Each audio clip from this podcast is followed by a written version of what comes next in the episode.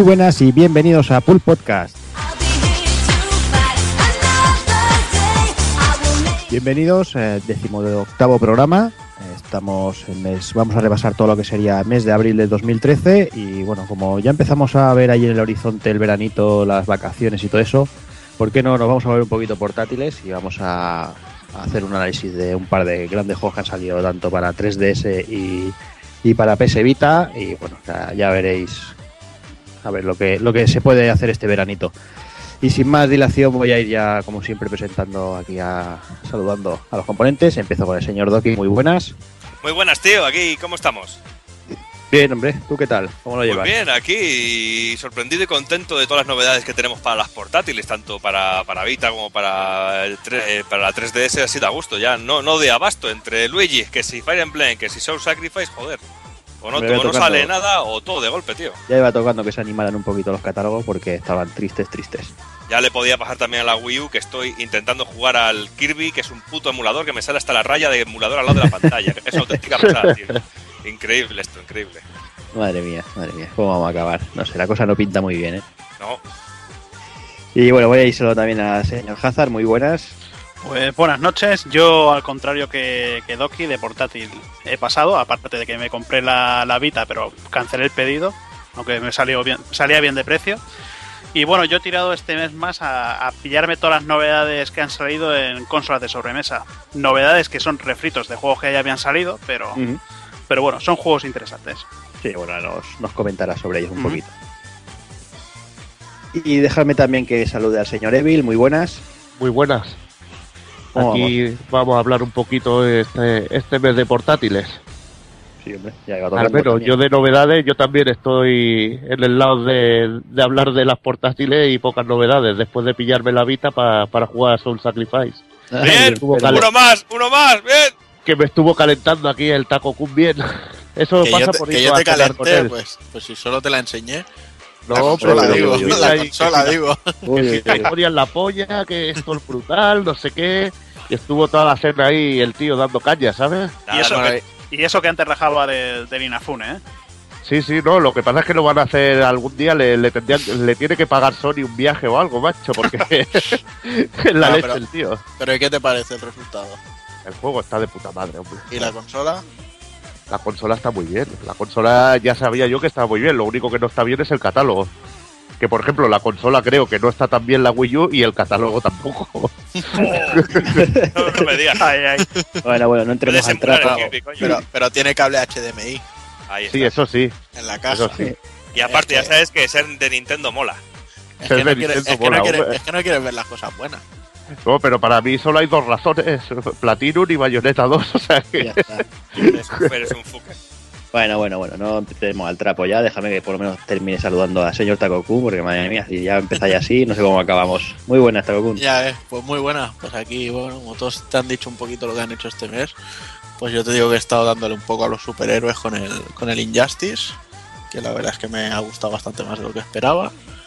Y nada, y todo lo demás ya ha sido portátiles. Las consolas de sobremesa están llorando, esperando, porque entre el Fire Emblem, el Soul Sacrifice y el Xenogears, tengo las tres portátiles ahí. Y el mes que viene pinta, huele mal también, ¿eh? Huele mal de novedades. Pues sí. Pero bueno, esperaremos, esperaremos un poquito más. Pero bueno, si te digo la verdad, me, me mola que haya pocas novedades porque quiero volver a jugar el Dark Souls. Y así tengo tiempo para poder hacerlo. Sí, hombre, siempre hay, está bien que haya un pequeño margen ahí de un, dos o tres meses para ir finiquitando cosas. Pues sí. Y bueno, y ya acabamos de finiquitar, finiquitamos ya la, el opening porque si no nos pegamos aquí una hora. Así que vamos ya con el resumen.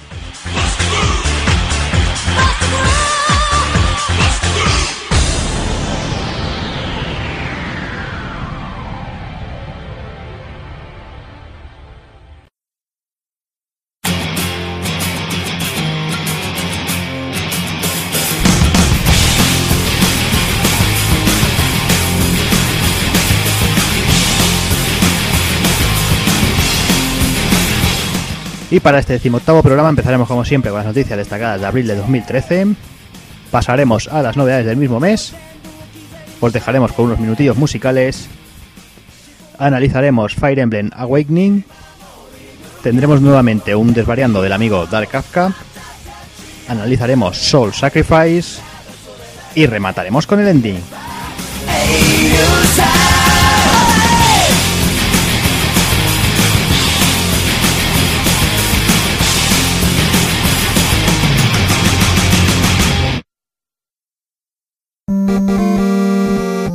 pulpofrito.com Me gusta.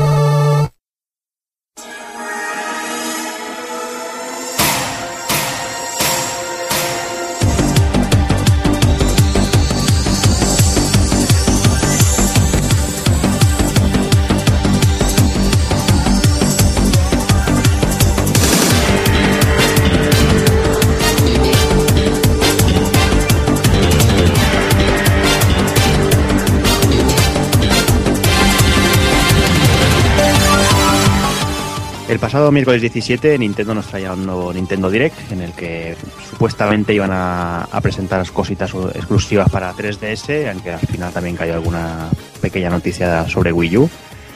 Y bueno, empezamos eh, presentando eh, Mario Luigi eh, Dream Team Bros para 3DS, bueno, que es una entrega más de la saga, y la verdad es que el juego tiene bastante buena pinta. Otra cosita que se presentó también, eh, Mario Party 3DS, en el cual se comentó que, que habrían siete nuevos tableros y todo incluidos con 81 minijuegos. Sí, incluso se llegó a decir que también que iba a variar mucho las mecánicas entre cada uno de los tableros, que iba a ser algo novedoso en la saga o algo así. Tampoco estoy me enterado porque tampoco entiendo mucho, no, no he jugado mucho a los Mario Party, pero según decían sí que iba a ser bastante revolucionario. En, ¿Has en dicho, has dicho una misma frase novedoso y Nintendo? Ya, oye, yo es lo que me dice el señor Marionette. Ahí se queda la cosa. Vale, vale. Vale, es que me ha chocado eh, eh, escuchar esas dos palabras en una misma frase. Ya.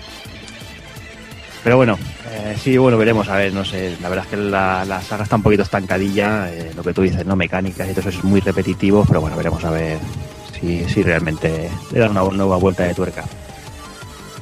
Eh, que también te, nos trajeron nuevos detalles fue de Mario Donkey Kong Minis on the Move, que también será el juego exclusivo para 3DS y que básicamente será un juego de puzzles y tenemos la posibilidad de, incluir nuestros propios niveles basados en, un sistema de casillas y bueno, luego lo podemos compartir.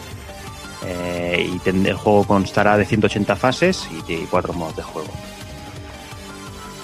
Y hablando de, de innovar, eh, en un golpe de efecto brutal, Nintendo nos, nos presentaba para, para, tre- para 3DS, para la tienda, para eShop, eh, The Legend of Zelda, el Oracle of Age y el Oracle of Season, que bueno, que ya estará a partir del 30 de mayo, estará ya disponible. Mm, No sé, ¿qué, qué opinas, Evil? Esos dos- yo creo que esos dos Zelda son muy buenos juegos, no sé, ¿tú qué, tú qué dices? Sí, eh, la verdad que dos buenos juegos para, para hincarles el diente. Creo que estos son también, no sé si ahora me tiro a la piscina, creo que eran desarrollados por Capcom, Sí, correcto. Sí, sí, igual sí, que sí. el Miniscap, o sea que... Y estaban, la verdad, que, que estaban muy bien.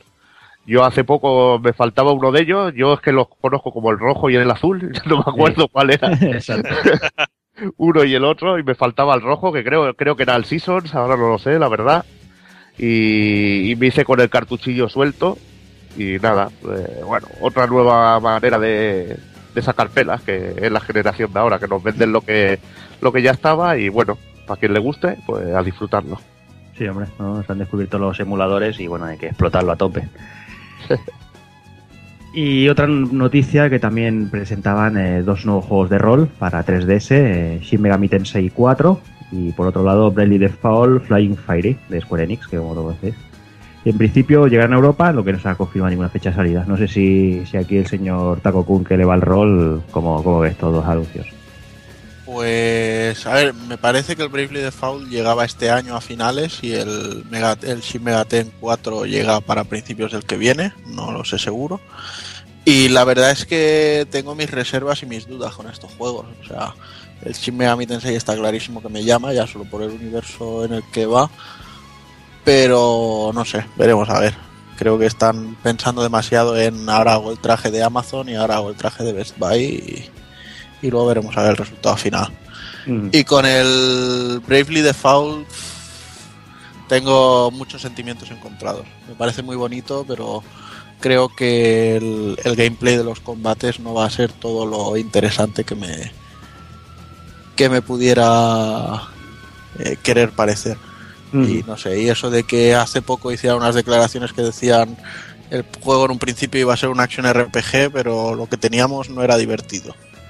Dices, bueno, ya cuando tienes una idea y la cambias a medio camino y todo, tampoco suele salvarse. Así que veremos a ver, todo es verlo. Espero equivocarme y, y que sea un juegazo porque faltas hacen.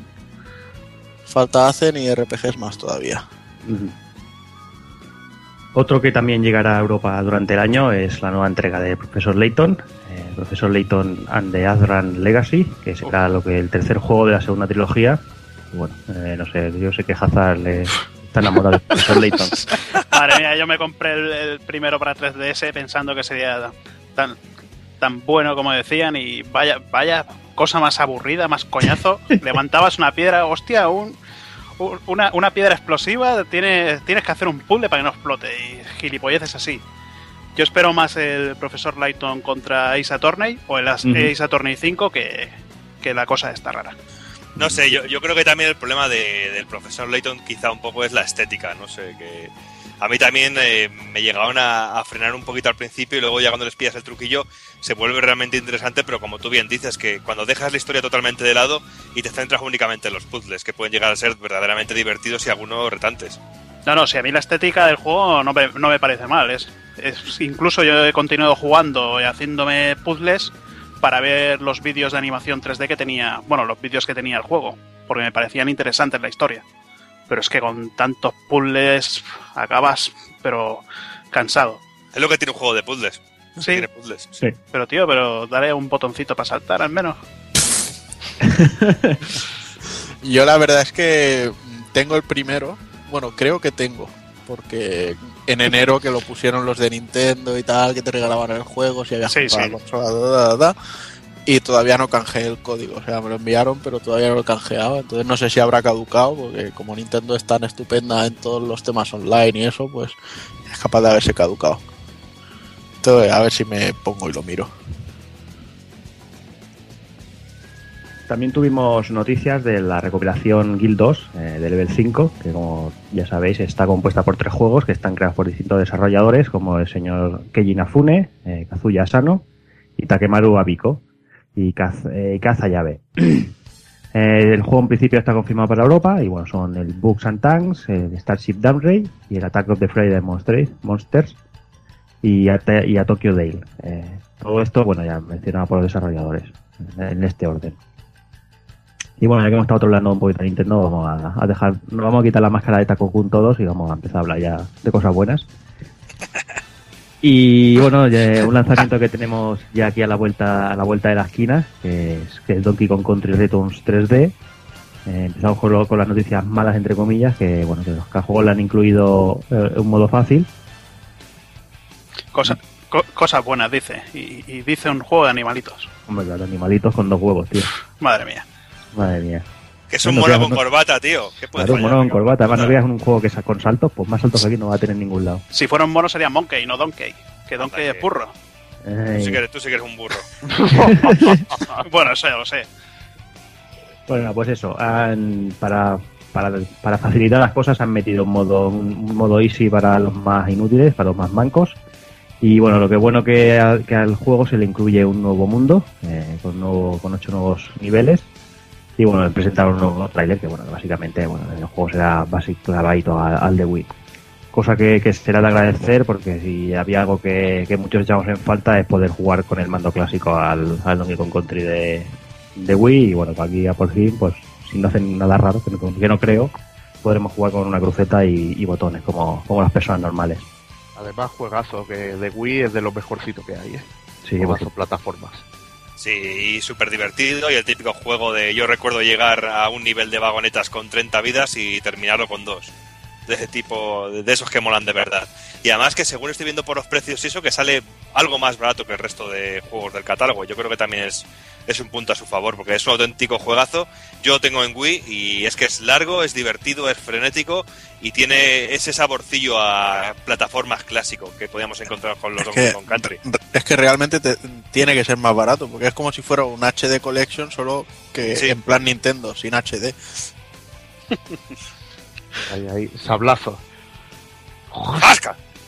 Que yo, también, que yo también lo pillaré, ¿eh? yo le tengo ganitas. Que No es broma, no, no es broma, no se me rían que no es broma. En fin, Busca, pas- pasemos de tema y, y ya que hablamos de, de animalitos, eh, otro juego que le encantará a Hazard es eh, el anunciado que es eh, de Yoshi Island 3 para también para 3DS. Y bueno, como todos sabéis, tercera entrega de, de la saga con Yoshi y Baby Mario y que básicamente se mantendrá la, la mecánica de los anteriores y parecerá que bueno el toque ese de como de, de acuarelas y pintado que bueno veremos a ver a ver cómo acaba Yo lo Técnicamente parece un pelín justito, quizás, eh, por los vídeos parece un poquito justito, pero bueno, tiene buena pinta y lo que sí que no se sabe todavía ni fecha de lanzamiento ni nada. Bueno, a mí la verdad que los dos que, que salió, de, el de Super y el de Game Boy Advance, me parecen dos juegazos.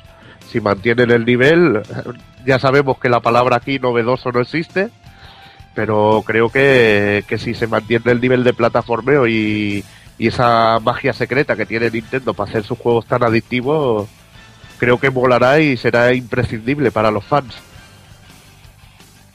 Sí, además es eso, ¿no? Lo único que tiene, tiene pinta un poquito... Técnicamente, yo, yo por el vídeo, ¿eh? Pare- parecía que es un poquito corto, eh, no sé, que se queda un poco corto. Pero bueno, si este Nintendo Direct destacó por una cosa, eh, que aunque al señor Doki no le sorprendió de inicio, eh, fue por el anuncio, el anuncio mayúsculas. Eh, algo que estamos esperando todos hace mucho tiempo y bueno, parece que, que por fin se ha, se ha hecho realidad. Y es nada más y nada menos el anuncio de The Legend of Zelda A Link to the Past 2.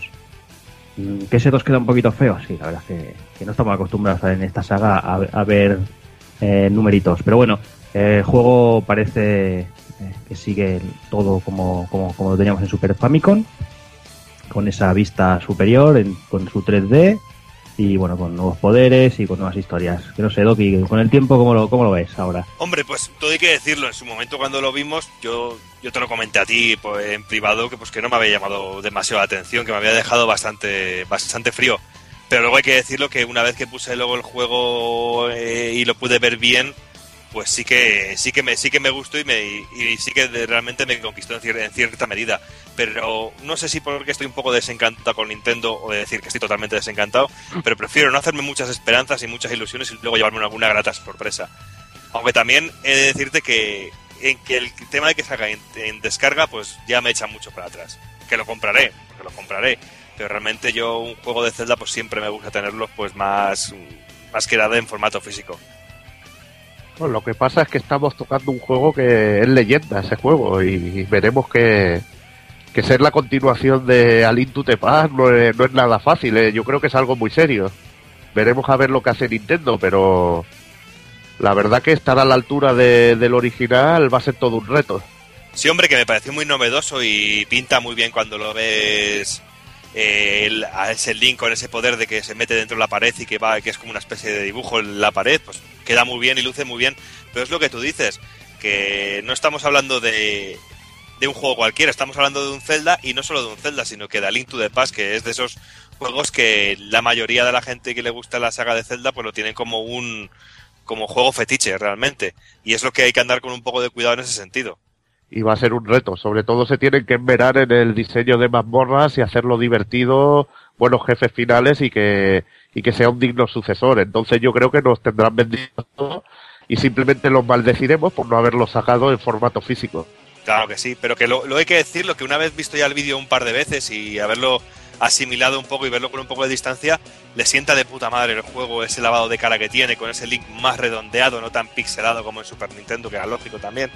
Y no sé, me da buenas impresiones, pero lo que tú dices, que he dicho ya al principio, formato de descarga es que para mí es feo, es caca, no sé, no, no lo termino de ver, no. Y de todas formas, tener en cuenta que, que las comparaciones, las comparaciones son odiosas y por muy bueno que sea, no, no llegará, para nosotros seguramente no llegará al nivel de- del original, vamos. Eso es lo jodido, eso es lo jodido. Yo me vais a perdonar, pero todavía no me creo que un Zelda vaya a ser un juego solo de descarga. Bueno, ya, ya había cositas de así. Que cuando salió el sistema de satélite de la Super ya había alguna tontería con el Zelda. Y había to- cosas así, o sea que tranquilamente lo pueden hacer y sin ningún problema. Eh, espero no equivocarme, pero yo creo que yo creo que saldrá en físico. Sí, yo espero que también. Sería lo suyo. Mm, Veremos a ver. A ver, el problema que le veo yo aquí que si lo meten en formato de descarga quieran luego vender mazmorras aparte y movidas así y eso será una ya- para el juego y, y para la historia, básicamente. Es que Ya lo me- están me- haciendo me, con me parecería, me parecería un insulto de Nintendo nos cobrase 45 euros por este juego en descarga.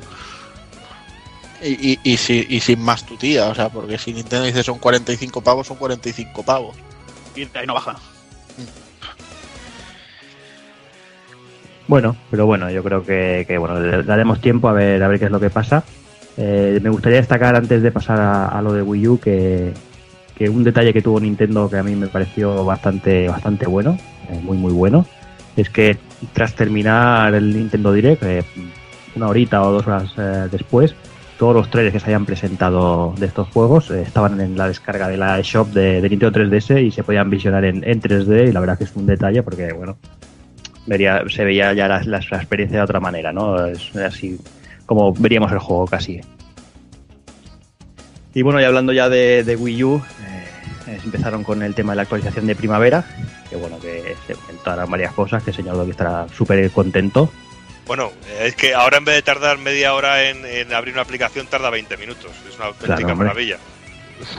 Es una, una puta basura. O sea, está media hora descargando la, la actualización de los huevos para que luego no me ofrezca nada realmente. Que no, joder, que no, que es una mierda. No os compréis la Wii U, ni de coña, que no. No, sé- no seis, no seis unos cretinos como yo. Ahí, no. ¿Y qué pasa si te la compras ahora? ¿Se descargan todas las actualizaciones o con esta ya se soluciona todo? No, no, seguro que tendrás que encender la consola y Porque, madre mía. todo. Es decir, que para Navidades puedes estar jugando más o menos. Sí, sí. Bueno, tampoco hay juegos para jugar, o sea que tampoco hay problema. Claro, ahí está. Por lo menos ves la barrita cómo se carga. Ahí está. O bueno, eh, prometían eso, mejora los tiempos de carga, la posibilidad de copiar y mover datos entre discos duros USB, instalación automática en segundo plano de los nuevos contenidos mientras estamos jugando, descargar, actualizaciones- descargar actualizaciones sin tener que iniciar el juego, eh, cambiar a modo Wii pulsando B mientras la cosa se inicia, oh, madre mía, que avance tecnológico. Y un sistema para retomar las descargas donde las dejamos, otro, otro gran avance tecnológico. Y bueno, eh, ya pasando un poquito a los juegos, se presentó Pikmin 3, eh, bueno, se presentó, se vio un poquito más de Pikmin 3 y se presentaron los Pikmin salados que empezaron a salir por ahí dando vueltas y bueno, eh, yo creo que es un, un buen añadido al juego. Otra cosa que, que también se publicará es por fin Mother o Earthbound, por fin llegará a Europa a la tienda virtual. Que bueno, a muchos fans lo han estado pidiendo mucho tiempo y bueno, al fin lo pueden jugar legalmente. Y ya para terminar el Nintendo Direct, eh, se anunció el New Super, Super Luigi U, que bueno, que saldrá este verano, y se ha comentado que el título traerá 100 nuevos niveles, eso sí serán más cortos que los del original, pero se supone que más difíciles, que tampoco, O tampoco es muy com- complicado, ¿no? Tampoco, tampoco es muy complicado, ¿no? hombre? Vale. Ahora Y- podrás jugar con los ojos abiertos, o sea que tampoco. Con uno, con un ojo cerrado. Ahí, ahí. Y bueno, y comentaran que como ya pasaba en Super Mario Bros. 2, que, Luigi correrá un poco menos, pero saltará más alto que Mario. Un detallito que, bueno, no está mal. Pero bueno, esto fue lo que dio de sí el Nintendo Direct, pero realmente la bomba, la bomba saltaba unos días después, eh, que para rematar ahí ya la mala fama que está cogiendo Nintendo en los últimos tiempos, es que, anunciaron directamente que, este año no hará, no hará conferencia en el E3. que dice que sí que harán varios mini eventos para presentar sus productos para el mercado occidental, pero que no habrá E3. No sé, no sé cómo lo veis, Evil. ¿Tú, que, tú, tú cómo ves que, un evento tan importante como E3 se quede sin bueno sin la presencia de Nintendo en, en una conferencia grande como están, nos tienen acostumbrados? Bueno, es que ya se nota hace tiempo que Nintendo va a su bola y con su Nintendo Direct sigue otro. Eh, va a otro rollo respecto a las demás compañías. Y entonces, pues. eh, es normal que haga este tipo de cosas. Nintendo Sí, lo que su a mí- bola. Lo que a mí me parece, me parece muy raro, eh, ya no solo Nintendo, piensa que, que Sony ya hizo su, su evento para presentar Play 4, eh, Microsoft el 21 de este mes presenta teóricamente la nueva Xbox y estamos hablando que todo se está presentando fuera del E3. O sea, ¿qué, queda, qué quedará para el E3? Eh, ¿Están boicoteando el E3? Eh, ¿Están perdiendo fuelle estas ferias? Como lo- no sé.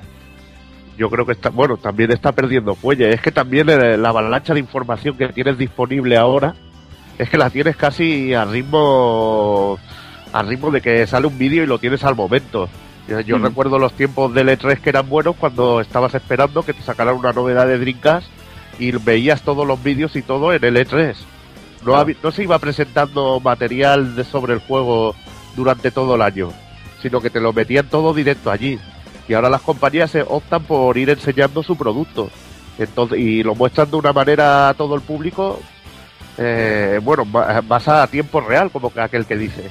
Hacen la Claro. promoción a lo largo del tiempo. Entonces, cuando llegas al E3, ya sabes todas las novedades que hay. Tú acuérdate antes que no teníamos ni puta idea de lo que iba a salir hasta que llegaba el E3 y deseando pillar un DVD recopilatorio con todos los vídeos del E3 para saber lo que iba a salir. Y eso Claro, es lo que ha cambiado. Además, Perdón. quizás también, también ha hecho mucho daño todas las filtraciones que se han ido, han ido corriendo ¿no? durante los últimos años, que bueno, que días antes ya, ya todo el mundo sabía lo que se iba a presentar, lo que se iba a ver, lo que no se iba a ver, y quizás mm, eso es Sí. por problema de ese han decidido las compañías ir a su bola. Supongo que también es que se filtraba todo. Bueno, y ahora actualmente ya es que lo de las filtraciones ya es a un nivel increíble. Oye, que se ha filtrado este nombre en una lista de esta tienda en tal sitio. Y se filtra ya el título de un juego y casi siempre eh, lo bueno es que luego se Sí, confirma la, la gran noticia, mayoría ¿no? se confirma, que- sí, sí.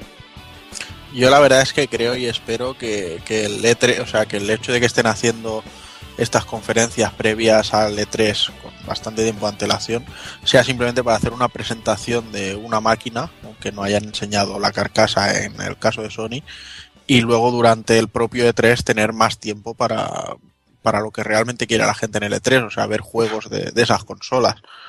No sé, yo creo que puede ir así, porque si luego durante el E3 te dicen, "Ah, te presentamos la Xbox y nueva y se tira dos horas de conferencia y ves dos tonterías, dices, "Pff, me ha sabido a, a- a nada.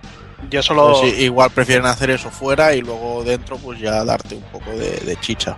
Yo solo espero que Microsoft no haga presentar la, la consola el día 25 o 29 de este mes para luego guardarse la mierda del Illumi Room este para el E3, porque lleva unos E3 que solo va presentando la mierda de Kinect con sus juegos y, y es que va, va en picado para abajo. Sí, no sé, la verdad es que es complicado. También se rumorea por ahí que, que Play, que, Sony presentará el, el diseño de PlayStation 4 en, los- en la media parte del final de la Champions League. No sé si, si será cierto, ¿no? Al ser patrocinador oficial, quizá, quizá bueno, como los típicos anuncios que hacen a media de Super Bowl, que es el momento de llegar a, a una cantidad de público más amplio. Pero no sé, yo es que yo es que lo veo muy raro, no sé, Doki, tú que dices que estás muy callado. No sé, yo yo pienso que, que a lo mejor es que no tienen nada que enseñar directamente los de Nintendo y los de Sony, pues hacen muy bien. Me parece muy bien porque ya es hora de que nos enseñen algo de la consola, que yo tengo ganas de verla y tengo ganas de, de, de tener algo más de información porque yo seguramente ahora sí que digo que seguramente la compre el lanzamiento porque tengo ganas ya de tener algo entre las manos realmente, algo, algo novedoso entre las manos y con Nintendo no puedo. Aunque seguramente espera. luego Siempre Espera que la ma- misma- mañana me voy para tu pueblo y te pongo ahí cacharro entre las manos. Ah, por supuesto, ya sabes que usted me calienta siempre y mucho, y bien. Y eso, pues sí, y, y se- y seguramente, pues sí que tengo, sí que creo que se podrá, se podrá optar por eso de presentarlo durante el partido, porque realmente es, es la mejor forma de llegar a un, a un público más amplio y sobre todo unas consolas como estas que están destinadas también para que las conozca todo el mundo y para que llegue, llegue a todo tipo de jugadores. Y realmente, como luego también el mercado tan amplio que hay de juegos de fútbol, pues yo creo Claro. que, que yo creo que es, es la mejor forma de, de llegar a ese tipo de gente. Ah, En el anuncio ponen el FIFA 14 y el Battlefield 4 y ya está. Es que, es que por eso, es que ya, ya han vendido. Claro. Pero bueno, yo creo que, que bueno, que veremos a ver cómo, cómo evolucionan estos meses hasta llegar al E3, a ver si realmente, bueno, tenemos algunas novedades, si nos presentan lo que dice Tago, algunos nos presentan el, el hierro y los números antes y luego ya en el E3 se centran en los juegos. Mm, Yo no lo veo tan, tan claro, pero bueno, ya veremos. Claro, pero a mí, a mí, perdona que te interrumpa un momento, lo Dime, que me dime. hace dudar un poquito es sobre el futuro que pueden llegar a tener eh, en este punto las, las ferias sobre videojuegos. Creo que tienen el futuro tan claro como el que puede tener la prensa escrita de videojuego, la prensa escrita en papel. Sí, lo que está claro es que, que haciendo, yo creo que Nintendo, por ejemplo, lo del Nintendo Direct lo está haciendo bastante bien, eso de, de hacer Claro, los... Sí, todos los meses o cada mes y medio, dos meses, te lanzan media horita con novedades, con cosas, pues vale, si eso está de puta madre. Luego que, Claro, es que- información directa de primera mano y bueno, y si lo que comentaba antes, si, si a partir de ahora toman el- la costumbre de, de- de ponerte los vídeos en la, en la eShop y eso a calidad buena, yo veo un sistema puta madre, la verdad. Pero es lo que dice, es lo que dice, lo que, lo que comentaba al principio, Evil, que ya se ha perdido esa magia que podía tener antes de que salía el E3 un mes y tenías que esperar un mes hasta que llegaba una revista y podías ver las imágenes, o un DVD o un VHS, el DVD muy, muy moderno. Un VHS de, de, de aquellos con las novedades de Nintendo 64 o Super Nintendo, pero Roger a- Reality. Ah, sí, pues reality y esas cosas. Pero a día de hoy, que realmente lo tienes todo con un clic en, en internet y que la gente busca tanta información y se filtra que Sony ha registrado no sé cuántos eh, dominios con PlayStation 4, con PlayStation su puta madre y estas cosas, y ya es imposible que, que haya nada en secreto. Que tampoco creo que a ellos les interese tener nada en secreto, que les gustará ese rollo de la especulación y el poder tener a la gente pendiente y sabiendo cosas de antemano. Eh, Doki, imagínate que en la época que de Drinkas y esto, a veces comprabas algún juego ah, extran- del extranjero y esto, y a veces te enviaban un CD con vídeos del, del Tokyo Game Show y paranoias así. Sí, yo, me- yo me acuerdo de, hacía de- cositas así. Sí, sí, yo recuerdo haber comprado un juego digo, que- DVD, DVD recopilatorio, pero bueno, que tenías vídeos en CD y eso.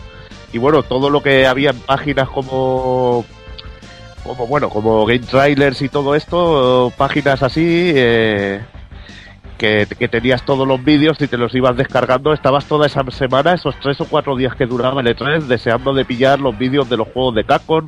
Por ejemplo, cu- cuando presentaba el Capcom vs SNK y todo eso, que no lo habían visto nada y era la primera vez que lo veías en movimiento y solo lo guardaban todo el material para la feria. Ahora todo el material se da a lo largo del tiempo. Claro, Yo creo mí- que el efecto en aquella época era mejor, era más, más contundente. Claro. Y yo también recuerdo alguna vez de haber pedido algún juego así de estos de importación y llegarme algún panfletito en papel de con imágenes y de, de juegos, con anuncios y con cosas y estar pues casi, bueno, yo oliéndolo porque yo soy un fetichista de todo esto me encanta oler, pero de, de estar casi lamiendo las imágenes y teniéndolas ahí todo el día, no sé, tenía una magia especial y también yo creo que, como tú bien dices, que llegaba muchísimo más al, al usuario, porque te hacía esperar las cosas con más ansias, con más ganas. Ahora muchas veces ya cuando un juego nos llega lo tenemos incluso visto la gran parte por los vídeos, por los adelantos y ya que llega un punto de que yo ya cada vez que quiero comprar un juego me niego a ver eh, a ver trailers y ver cosas porque te destripan todo. Sí, totalmente de acuerdo. Eh, a veces a- ma- merece más la pena aislarse un poquito y bueno, llevas esas sorpresillas de, de vez en cuando que, que bueno, que se, que se agradecen.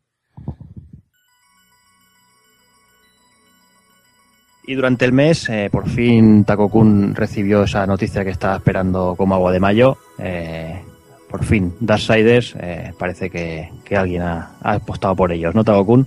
Pues sí, parece que ya tiene nuevos papis. Lo- eh, no sé si es bueno o malo quiénes son, porque son. Todos decíamos que sí, hostia, pues unos que les molaría que fuera Platinum, otros que Sony Santa Mónica, entre los que yo me incluyo, otros que no sé qué. Y al final, placa, Nordic Games. Y dices, hostia, los Nordic Games son los de. Y te quedas en plan, ¿y qué han hecho esta gente? Y nada, se ve que editan juegos, ahora mismo no sé qué, pero tampoco es que sean cosas muy bollantes. eh, creo que los Summoner antiguos de Play 2 y esas cosas, o sea que...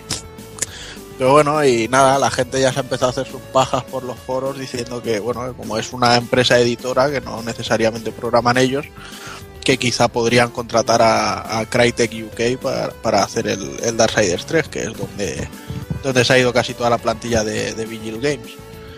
Y bueno, y el otro día hubo un poco de movimiento por los foros de, Nordic Games que decían que bueno que, que todavía no tenían nada ni, ni sobre papel ni nada, pero que, que querían saber lo que los fans era lo que más les gustaba de, las dos entregas de Darksiders y, y que era lo que menos.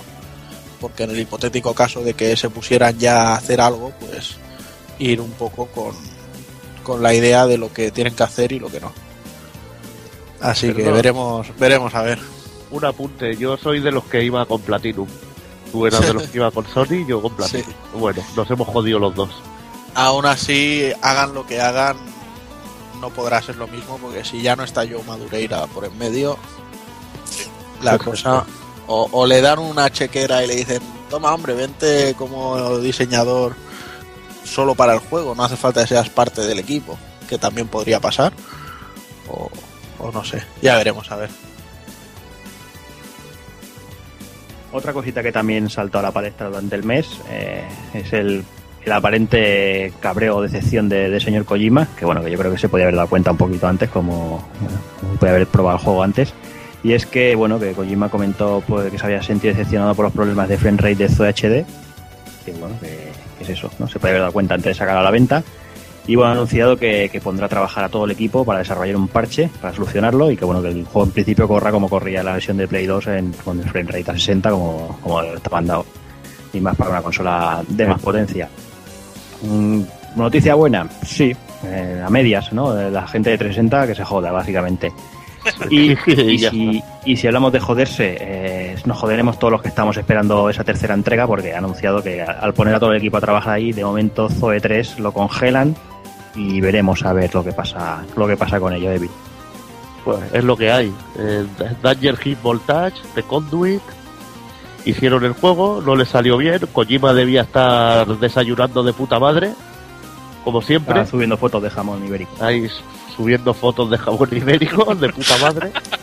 Estaba entretenido el hombre y no se dio cuenta de esos problemas de frame rate. Que bueno, de 3- 360 no eran tan chungos, pero bueno, los parches siempre se los ponemos a la Play 3. Y nada, lo la única noticia buena que te lo puedes comprar en el, en el game a unos 10 euros, como hice Correcto. yo el otro día, como buen fanático que soy, y a esperar el parche. Luego no saldrá el parche y me joderé doblemente y ya está. Pero bueno, si sale, bienvenido sea y me hace funcionar el juego como Dios manda, bienvenido sea. Siendo oficial, yo supongo que sí que saldrá. No sé si, si este año el que viene o de aquí 10, o- yo supongo que saldrá, porque este, según hablaban, iban a retocar el código de cero, casi casi. Sí, sí, o sea que eso habla de que no se hizo un trabajo muy profesional. Pero bueno, veremos qué tal. Y, y lo de Zoe 3, pues una auténtica lástima. Pero bueno, Pero estando las consolas de nueva generación por llegar, pues también es normal que esperen un poquito a ver cómo, cómo va el tema. Claro, el problema es ese. El problema no es que, que sea que lo haya congelado por, por porque tiene el equipo trabajando en CHD, sino porque dicen que no saben hacia dónde va a ir la saga y que bueno que prefieren esperar y, y ver qué pasa. O sea, no sé, da miedo, da pinta de que Zoe 3 se va a quedar otra vez ahí en el, en el limbo. Stand-by y ya veremos si cuando, cuando se reactiva. Pero bueno, eh, por lo menos un poquito de, de buena noticia, aunque sea dentro de, de la gravedad. Y otra buena noticia que teníamos es eh, por fin el anuncio de, de Devil, de, de Evil Within, eh, que como todos recordaréis es un tráiler que se presentó de la empresa Tango, Tango Gameworks, que si, si no os acordáis es la compañía que fundó el señor Shinji Mikami. Y bueno, básicamente ese juego que antes se conocía como Project Sway, y saldrá para 2014 para Play 3 y 360. Eh, El tráiler que bueno salió era exclusivo de IGN y fue el que, el que presentó todo y bueno salió un, un, un vídeo en el que el señor Mikami y el equipo nos explicaban bueno las cositas de que su primer título de la compañía bueno querían volver a lo que era el survi- survival horror que bueno que, que, bueno que es el, como, como el hombre se hizo famoso no aunque tenía muchas horas anteriores pero bueno eh, se saltó a la palestra con, con, bueno, con Resident Evil ya lo sabéis y bueno, él dice que eso, que quiere volver a Survival Horror, pero bueno, quiere mezclar acción con el terror y bueno, ya teniendo un poquito más de equilibrio entre los dos como no se está viendo últimamente.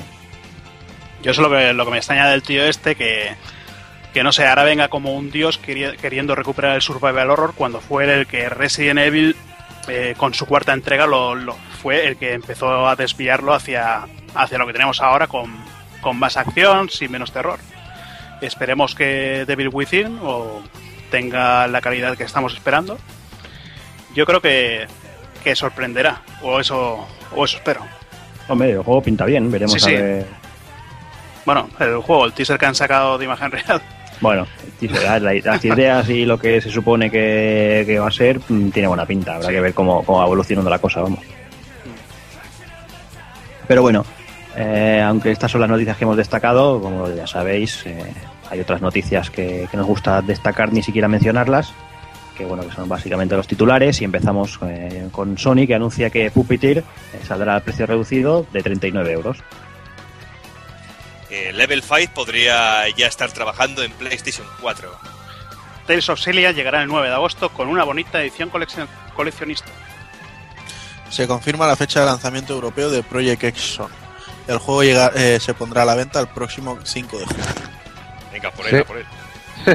Sega confirma lo que venía siendo un secreto a gritos. El remake de Castle of Illusion llegará a los bazares este verano. Miedito me da. Como comentábamos antes, Bravely Default y Shin Megami Tensei 4 se confirman para Europa. Shin Megami Tensei Devil Summoner Soul Hackers llegará a Europa en los meses de otoño de este año. Iwata es nombrado CEO de Nintendo América. Electronic Arts se queda con la licencia de Star Wars para consolas. Keiji Inafume, creador de Soul Sacrifice de PS Vita, declara que ya está en negociaciones con Sony para realizar la segunda parte del título. Final Fantasy Vs 13 podría salir en PS3 y PS4 y su, esa- su desarrollo podría haber pasado a financiarse por parte de Sony. Capcom cierra los servidores de Monster Hunter 3 en su versión para Wii. ¡Oh no! ¡Dios mío! Vaya máquinas. Uh, joder, esto es muy largo. El Galápagos JRPG. El Galápagos JRPG de Idea Factory ya ha presentado su primer juego, Fire Fencer F, que contará con ilustraciones de Yoshitaka Amano, y con banda sonora de Airborne Papas, volviendo a unir así a dos de los buques insignia de Final Fantasy. Respira. Eh, Tecmo Koei anuncia Dead or Alive 5 Ultimate para Play 3 y Xbox 360, que bueno, que de momento tendrá los contenidos de la versión Vita pero sin táctil y a otra tetas de esas del Ninja Gaiden. Montes. A robar cartera, dinerito. Y bueno, con esto dejamos cerradas las noticias de abril y un poquito del principio de mayo. Que, que la verdad es que no sé, no sé qué, qué me pasa, que últimamente estoy aquí criticando a Nintendo, a Kojima, no, cojones está pasando. Hay algo, hay algo raro en el te ambiente. estás convirtiendo en el abuelo cebolleta ya. Madre mía, madre mía. Estáis Pues nada, anclados en el pasado. Sí, sí, totalmente. Pues nada, vamos con las novedades.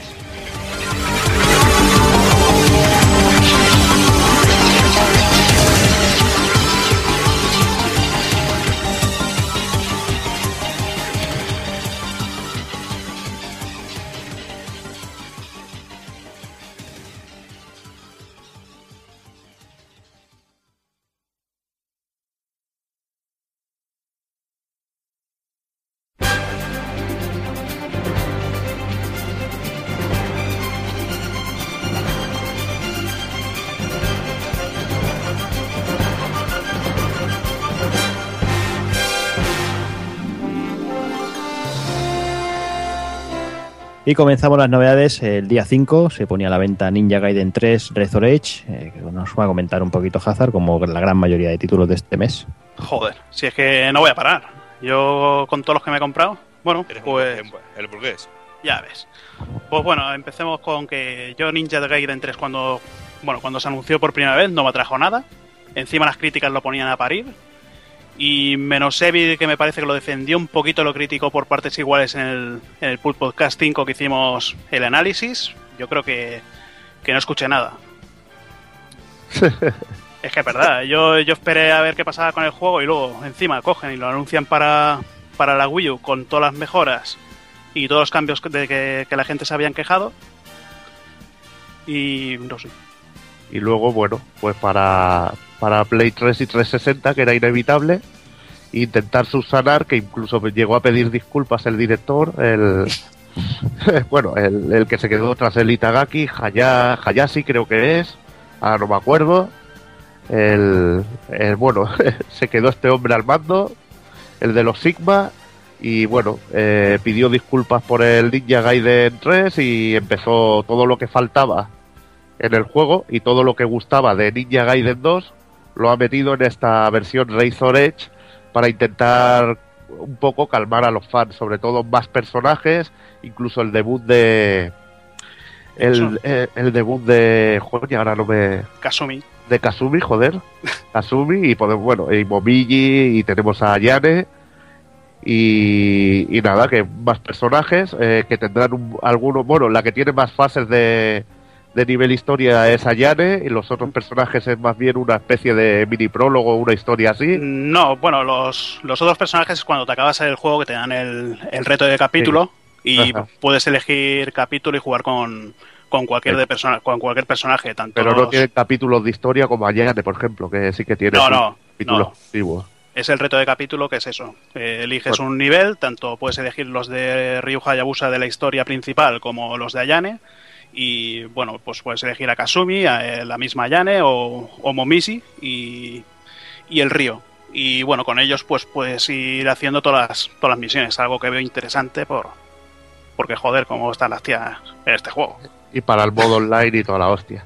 Y bueno, y todas las armas que eran DLCs en el anterior, Ujú. un cojón de nimpos que faltaban, Nimpo Inferno, todo esto que era de Ninja Gaiden 2 que era genial, algún nimpo nuevo que se ha añadido, eh, el, lo que se llamaría la espada en el hueso, o también lo, ha- bueno, lo han cambi- bueno, lo han sustituido un poco, están los movimientos de obliteración del Ninja Gaiden 2, que son las rematadas, las rematadas bestias que eran arrancando brazos, cabezas, etcétera.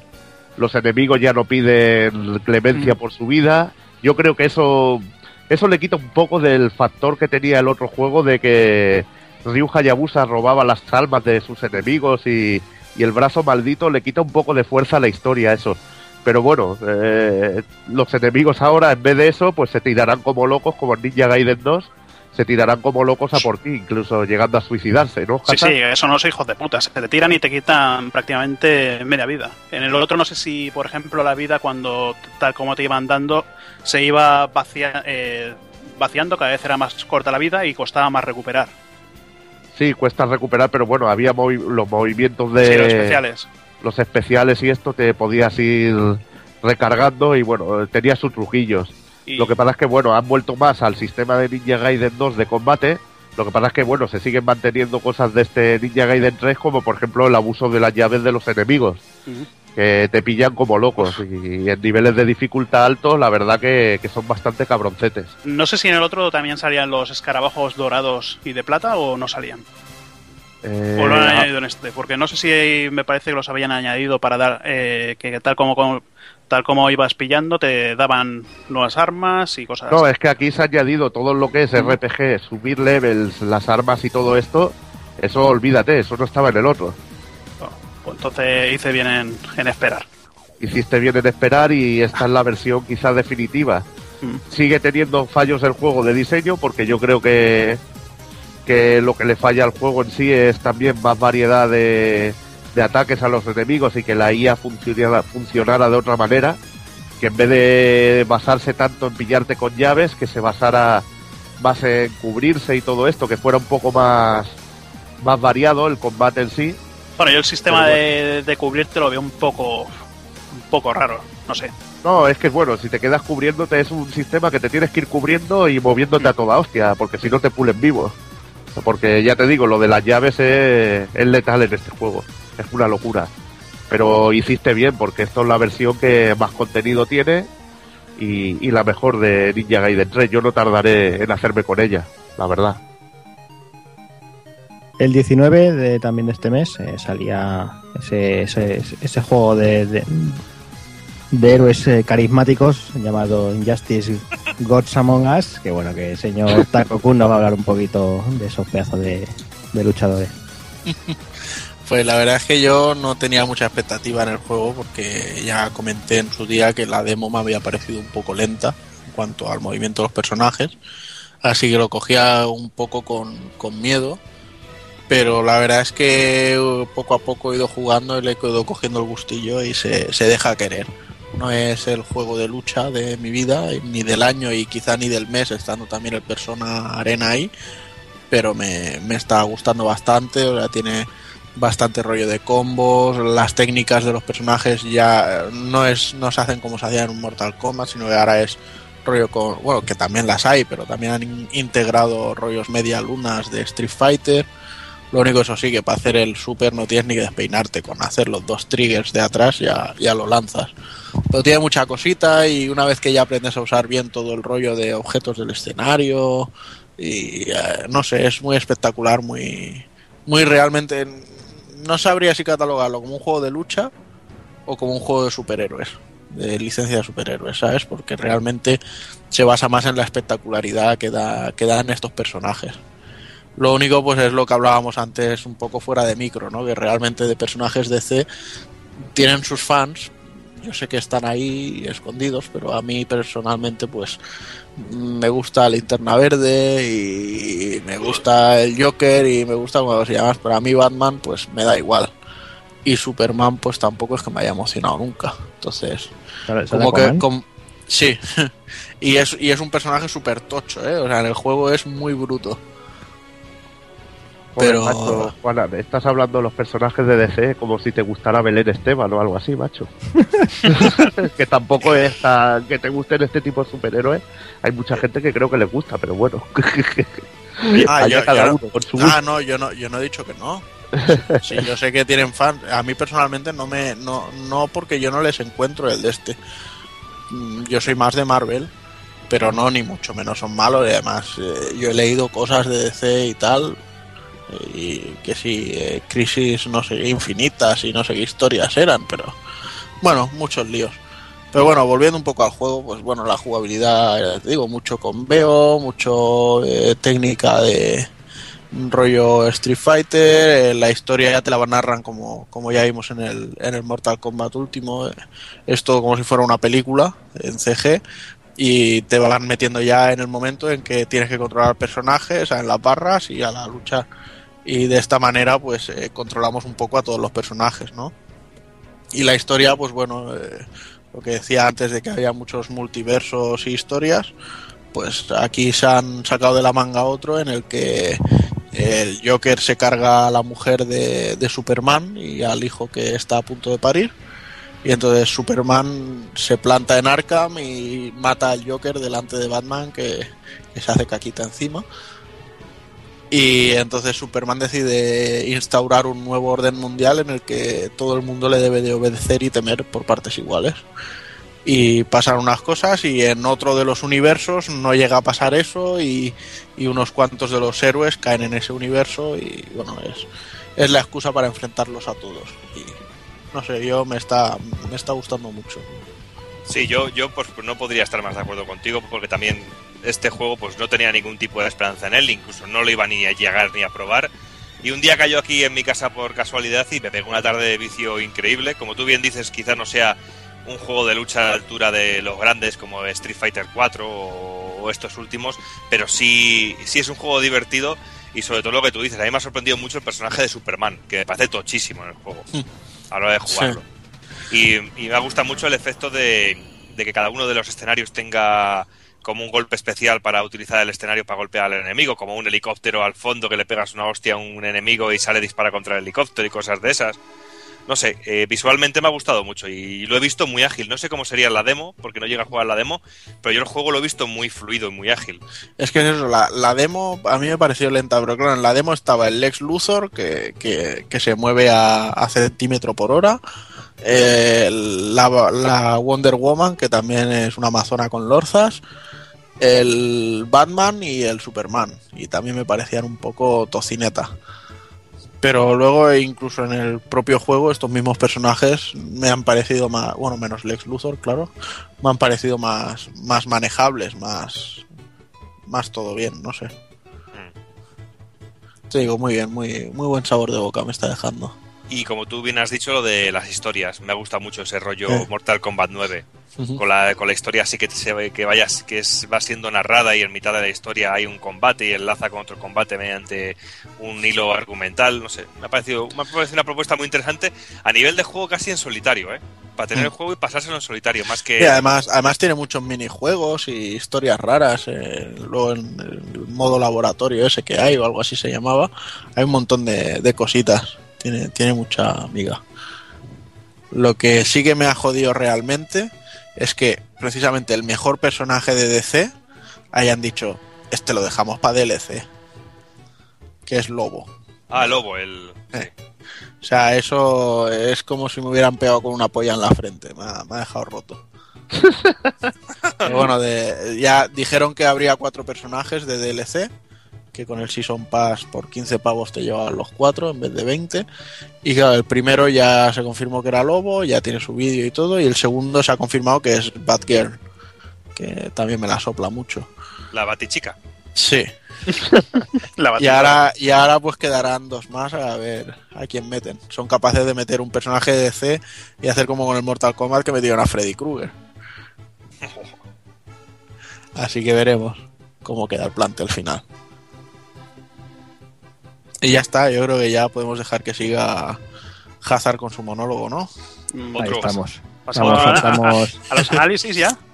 sí, saltamos una semanita más y el día 26 salían tres juegos de que nos va a hablar el señor Hazard y vamos ahí empezando con Dead Island Riptide. Sí, un juego que yo de salida no me lo iba a comprar, pero los últimos trailers me dijeron que, que lo comprase, pero ya. es que era- eran, eran brutales a decir, vale. Pero te has pillado la edición esa de los pechotes. Pues no, no me, pues no me convence, ¿eh? a, pesar de que la edición tiene un 7, prefería la, la americana que era el maletín este de, de la isla. Pero esta, Mm. bueno, tampoco, a ver, no está mal, no la, la defiendo porque puedes comprarte así te da la gana, pero no, no me atrae. Y nada, pues sobre el juego, por ahí decían que era un spin-off, pero luego lo pones y el juego comienza, empieza tal y como, tal y como acaba en el otro eh, que, va, que te escapas en helicóptero, pues es un poquito spoiler, pero si queréis jugar a este tenéis que comeroslo por huevos. Bueno, si te escapa en helicóptero tampoco creo que sea un spoiler muy... Sí, bueno, Sí. no, no vuela en la isla, o, o si la volaban, es que ya no me acuerdo, tío, del juego. Tanto tiempo, tanto tiempo que jugué. Y bueno, aquí llegan a, a un barco, allí hay unos científicos que como son inmunes a las mordeduras, les hacen experimentos. Y como siempre, pues el barco se infecta de zombies y, y tienes que huir del barco, llegas a una isla y la isla pues completamente diferente a la otra. Eh, puedes, eh, en vez de haber tantos, tantos edificios, tanta carretera, aquí hay más ríos, pues eh, puedes co- eh, conseguir una barca para ir de un punto a otro. Y de momento no, no he jugado nada más. ¿Y De el, momento, personaje, el personaje nuevo qué tal? El personaje nuevo de momento no se puede controlar. Eh, bueno, no sé si se puede controlar. Yo he cargado partida la partida anterior del otro juego, que te deja cargarlo, continuar con el nivel que tenías. Los zombies, empiezas con, con tu mismo nivel y de, de- de dos hostias es que te matan. Yo creo que este juego lo han hecho más tirando para jugar a cooperativo que como el otro que, que el otro que podías jugar con una persona fácilmente. Pero básicamente imagino que, que este Riptide eh, le gustará a los que les gustó la primera, la anterior entrega. vas. Sí, porque tiene todo, todo igual, las mejoras de armas, eh, todo, todo igual. A excepción de, lo, de lo que he dicho, la barca, todo el resto lo mismo. ¿Y gráficamente ha sufrido alguna alteración? ¿Se ha mejorado o sigue teniendo los problemillas que tenía la primera parte? Mm, Pues tampoco te lo, te lo puedo decir porque como el otro lo jugué hace tiempo es que ni, me acuerdo. Ya igual, ya a mí me parece, me parece igual. Gráficamente me parece igual. No sé si tendrá los fallos que tenía el otro gráficamente, pero bueno, no está mal. Muy bien, el mismo día salía un juego que todo el que ha jugado a su juego original, a su entrega, la primera entrega, es- ha quedado enamorado y bueno, creo que es el, el momento de, de que el que no lo haya jugado o no lo, no lo haya comprado, que se haga con esta versión, que es Deadly Premonition Director's Cut. Yo creo que de este juego solo puedo decir, este juego es la polla. Me, quedaré, me, me quedaré, me quedaré ahí tan tranquilo, pero bueno, no haré como otros. Y os hablaré un poquillo de hablaré un poquillo del juego para, para los que no habéis jugado al, al de 360 porque es que si no lo habéis jugado eh, teniendo 360 deberíais hacerlo. No es un juego que sea gráficamente ni técnicamente bueno. El control se hace un poco tosco, pero lo que es la historia, el carisma del protagonista, que es, es genial. el- yo creo que es el personaje con más carisma de esta generación. Luego tenemos unos 20 secundarios en un pueblo que puedes recorrer de punta a otra, viendo lo que hacen, eh, siguiéndolos a, a su a sus casas para, para ver cómo, por ejemplo, una tía que es mala cocinando, cómo quema, cómo quema la cocina. Puedes hacer, puedes hacer un montón de cosas que, que está bastante bien. Sí, sí, es que es- Paseos en coche con música, esas Sí, cosas. sí. que- hablando el tío de, de películas, digamos que el tío tiene un alter ego, que el, arte, el alter ego eres, es como si te hablara a ti. Y hablándote de películas como, como Los Tomates Asesinos, películas de estas malas de serie B, pero está bastante interesante. Tanto la historia, que está basada en, por qué no decirlo, en Twin Peaks, algo, algo normal en el, en el director este que ya hizo Spy Fiction, que era una, una especie de juego basado en Misión Imposible. eh, eh, y juegos de estos, bueno, películas de estas de James Bond de espías, también basado en infiltración como Metal Gear, pues de este tío te puedes esperar cualquier cosa. Pero es un juego recomendado, tanto por la historia y todo. Y Que lleva nuevas escenas, ¿no? Y Sí, lleva- Para el prota. Sí, lleva nuevas escenas. Bueno, eso los trajes tampoco, tampoco es que lo usan en el otro lado. Pero bueno, las nuevas escenas, pues eh, decían que el juego iba a ser en versión HD. Eh, el juego es igual que el otro, completamente igual. Hay, hay sitios que tienen menos texturas, que se ve peor. Luego te meten, el, por ejemplo, la intro del principio. Es la misma calidad que la otra, de repente te cambian a una escena de la primera víctima en un árbol y te lo mejoran gráficamente con texturas buenas. Después vuelven otra vez a la intro vieja. Es un- una cosa rara que, que han hecho para vender. Una Yo- chapucilla, vamos. Sí, es una chapucilla. Yo creo que han cogido el juego, el Red Seeds Profile, que era, es la versión que salió en Japón de Play 3. Le han añadido un par de cosas y ya está. Porque es que encima dice que tiene, tiene problemas de frame rate. Yo no, no he jugado mucho porque ya me jugué el de, el de Xbox. Pero, pero bueno, dentro de cabe es un juego que está bien. O sea, se- supongo que este lo recomendaremos, igual que nosotros lo recomendábamos eh, para, bueno, para los que les haya gustado la primera parte, eh, casi que este es mejor para los que no hayan, pues, no hayan podido jugar al de 360, básicamente. O si no, si tampoco traen excesivas novedades, no creo que merezca la pena la gente que tenga el 360 comprar la versión de Play 3, ¿no? No, y si tienes, si tienes las dos, igual eh, si el problema de frame rate te molesta, pues igual vete a por el de 360 que ahora está tirado de precio a tomar por, a tomar por culo. Mm. Pues nada, ahí queda, queda dicho. A ver si, si, si se anima todo el mundo a jugarlo y bueno, yo lo tengo por ahí en pendientes. Y para acabar ya el, el mes, vamos con otro con otras continuación, otra secuela de este, un refrito, vamos, lo podemos llamar, eh, Dragon Dogma Dark Arisen.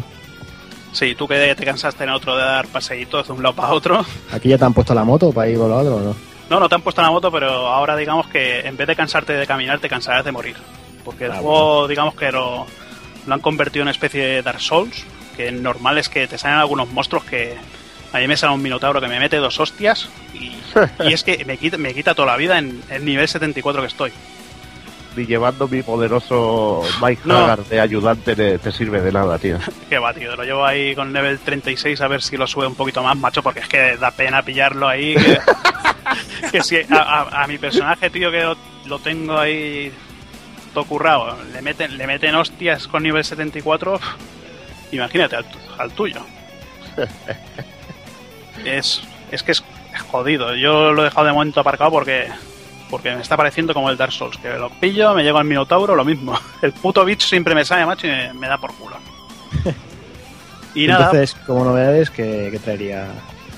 como idea sería eso, que es una mazmorra grande, eh, bueno, que puedes continuar la partida del otro, pero necesitas eh, llegarte al primer punto de donde te daban al, al peón para poder, para que te den la isla, lo que sería el, el trayecto a la isla. Y luego, bueno, eh, tiene, tiene un CD especial, bueno, un, un segundo CD que, que son las voces en japonés, que menos mal porque las voces en inglés parecían de actores de serie B. Y luego tenemos un pack de texturas HD en alta definición para los que se, queja- los que se queja- quejaban del motor gráfico de, de Capcom que petardeaba, eh, cosa que yo no noto nada. Pero bueno, en principio, bueno, eh, solo es para la isla Bitter Black lo- las texturas HD. Y, y yo lo veo, es que gráficamente a mí ya el otro ya me convencía, aunque tuviera ralentizaciones y todo esto. Y, y aquí los escenarios están bastante bien. Y también te lleva los DLCs del otro. Mm. Me imagino que sí, no sé, igual pues no tengo ni idea, porque qué DLCs tenía. Los. las pruebas, misiones y todo Sí, pero es que las pruebas aquellas que ni las pagaba, porque era pillarte las mierdas, las monedas aquellas en, en los tejados de las casas, aunque me parece que te costaba 10, 10 Microsoft Points, pero era una, era una mierda de, de DLCs. Ajá, Las armas y esto tampoco, me imagino. Mm, no. DLC de armas y de... Bueno, te viene, me parece que te venían nuevas cosas, nuevas armas y cosas así con el con el juego este, eh, nada más empezar la partida, que te las te las regalaban y te las metían en el, no sé si en el baúl, me parece que te metían eh, armaduras, armas y cosas de estas. Aparte de que, bueno, en la isla esta también tienes también tienes cosas para nuevas armaduras que ya, que ya tocaba. Yo lo que había leído que, que te daban que tenías cristales infinitos para transportarte de un sitio a otro. No, yo llevo, me parece que tengo tres cristales en total. Vale, vale. Pues nada, yo creo que con esto ya queda explicado también Dragon Dogma Dark Alliance. Y bueno, eh, cerramos el, el mes de abril, que ha sido un mes de, de secuelas directas y refritos, por llamarlo de alguna manera, y la verdad es que el mes, este mes tampoco pinta demasiado mejor. Así que bueno, creo que vamos a ir con el análisis de Fire Emblem y vamos, vamos por faena.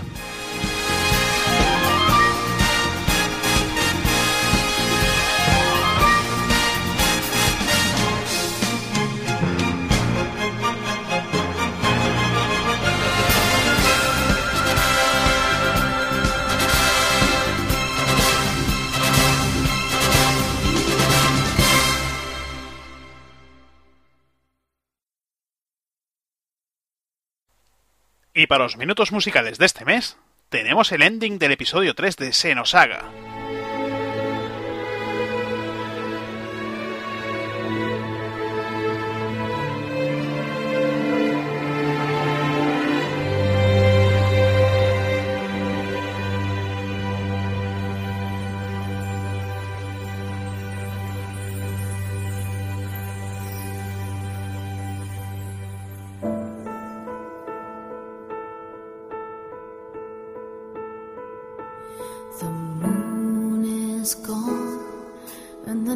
Still so dark. I'm a little bit afraid of tomorrow. For this day was so long and hard for me, and I've lost some of the things so far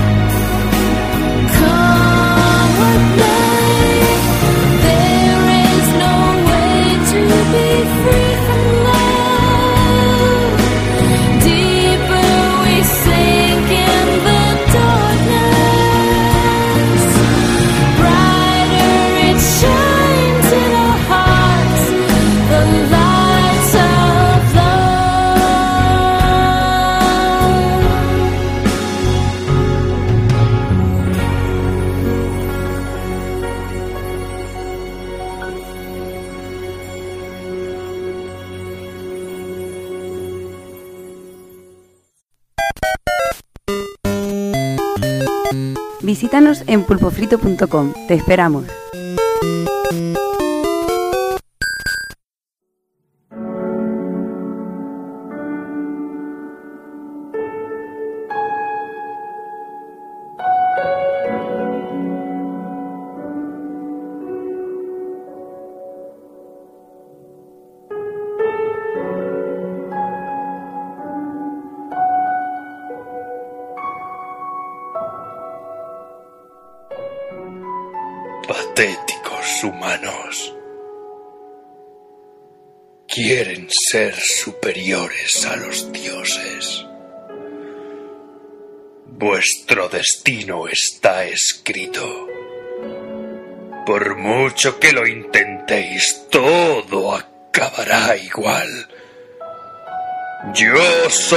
Vuestro amo y acabaré con todo el que se interponga en mi camino.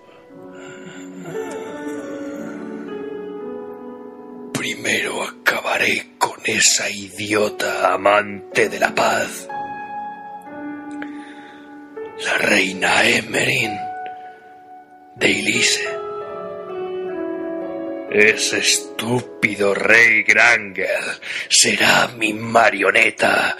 Me aprovecharé de su odio ancestral hacia el reino de Ilise y desgastaré a los dos ejércitos. Lo mejor es que no habrá ganador, porque la amenaza está en el oeste donde se alzará el conquistador, ese pobre iluso que se cree superior a mí. Su ambición será su perdición. Él me entregará en bandeja el Fire Emblem. Con él resurgiré de mis cenizas para gobernar con puño de hierro sobre las próximas generaciones.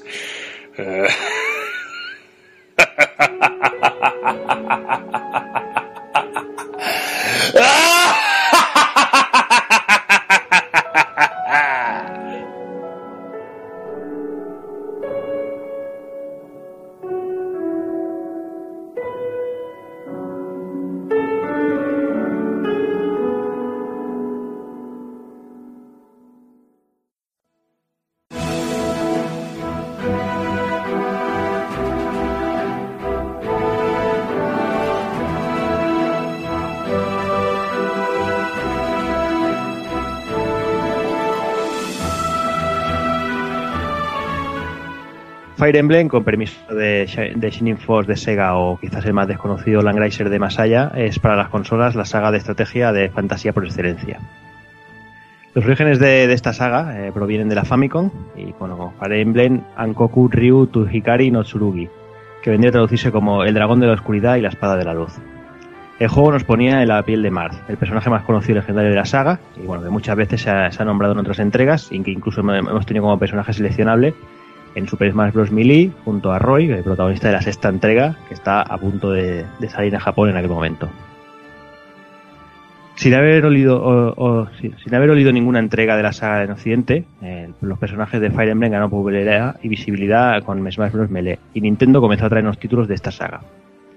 De los 13 juegos existentes, incluyendo el que analizaremos hoy, 6 han llegado a nuestras tierras y se reparten en multitud de consolas Nintendo, como Famicom, Super Famicom, Game Boy Advance, GameCube, Wii y ahora este para 3DS. Sí, bueno, es una saga para mí legendaria. Yo ya yo los llevo pillando desde la época de la Super, que me atrajo muchísimo el juego. A pesar de estar en japonés, los disfruté cosa mala porque me gustan los juegos de estrategia. Y bueno, eh, para mí el que sería mejor de la saga sería la cuarta entrega, que es el Fire Emblem Seisen no Keifou, Genealogy of the Holy War, genealogía de la Guerra Maravillosa, y que bueno, que lo que aporta principalmente es el triángulo de armas y magia, que luego lo repasaremos, que es una de las cosas más, más importantes del juego, que le da mucha esa dimensión estratégica mapa que tiene, y que hay varias generaciones de personajes y que tenemos relaciones entre los mismos. Este juego resulta increíble porque hay un prólogo de 5 o 6 mapas eh, con unos mapas inmensos, mucho más grandes que, que los que nos encontramos en este juego, y que sirven de prólogo. Al llegar al final de esta historia, nos matan a casi todos los personajes y, y regresaremos con el, con el hijo del protagonista que lo han liquidado para tomar venganza. Y la verdad que, que mola, mola mucho. Los responsables de, Fire Emblem eh, son Intelligent Systems, eh, que es una compañía subsidiaria de Nintendo, y que bueno, que ya en 1988 lanzó otro juego de estrategia llamado Famicom Wars, que se basa en la guerra moderna y que cuenta con varias secuelas, y que aquí nos llegó en sus versiones de DS como Advanced Wars. Como curiosidad para quien le interese, eh, comentaremos que el padre de Fire Emblem, Shozo Kaga, eh, abandonó Nintendo y creó su propia compañía, Tir- Tirnanok, que en 2001, de la mano de Enterbrain, publicó Terrin Saga para PlayStation, y bueno, un Fire Emblem encubierto y que bueno, que no agradó a Nintendo. Y además llegó incluso a, a crearse contra Enterbrain para, para perdiendo el juicio. El juego vendió bastante bien y bueno, por desgracia no llegó nunca a Occidente. Y bueno, una segunda parte apareció en Play 2 llamado Berwick Saga, pero ya, ya cambió bastante su forma de jugar para no, para no seguir con, con los follones. Y bueno, pues para introducir un poquito este análisis, pero que nadie se alarme, por favor, que no pasa nada, solo vamos a enmarcar históricamente el juego, o sea que no vamos a, spo- a spoilear nada, únicamente vamos a dar un par de pinceladitas para saber por dónde nos van a llevar los tiros de este Fire Emblem Awakening. Y bueno, pues todo nos sitúa con Kron, que es el líder de los custodios, el, del reino de Elise, de eh, y se encuentra un joven que ha perdido la memoria y este personaje se convertirá a partir de ese momento en el, en el estratega y personaje principal junto a Kron. El reino de Elise eh, tendrá que soportar tensiones con los reinos fronterizos tras una, eh, tras una gran guerra y tras estas tensiones hay algo oscuro que maneja los hilos, un, mis- un misterioso personaje llamado Mart que vendrá en nuestra ayuda y muchos secretos por descubrir. Y hasta aquí puedo leer.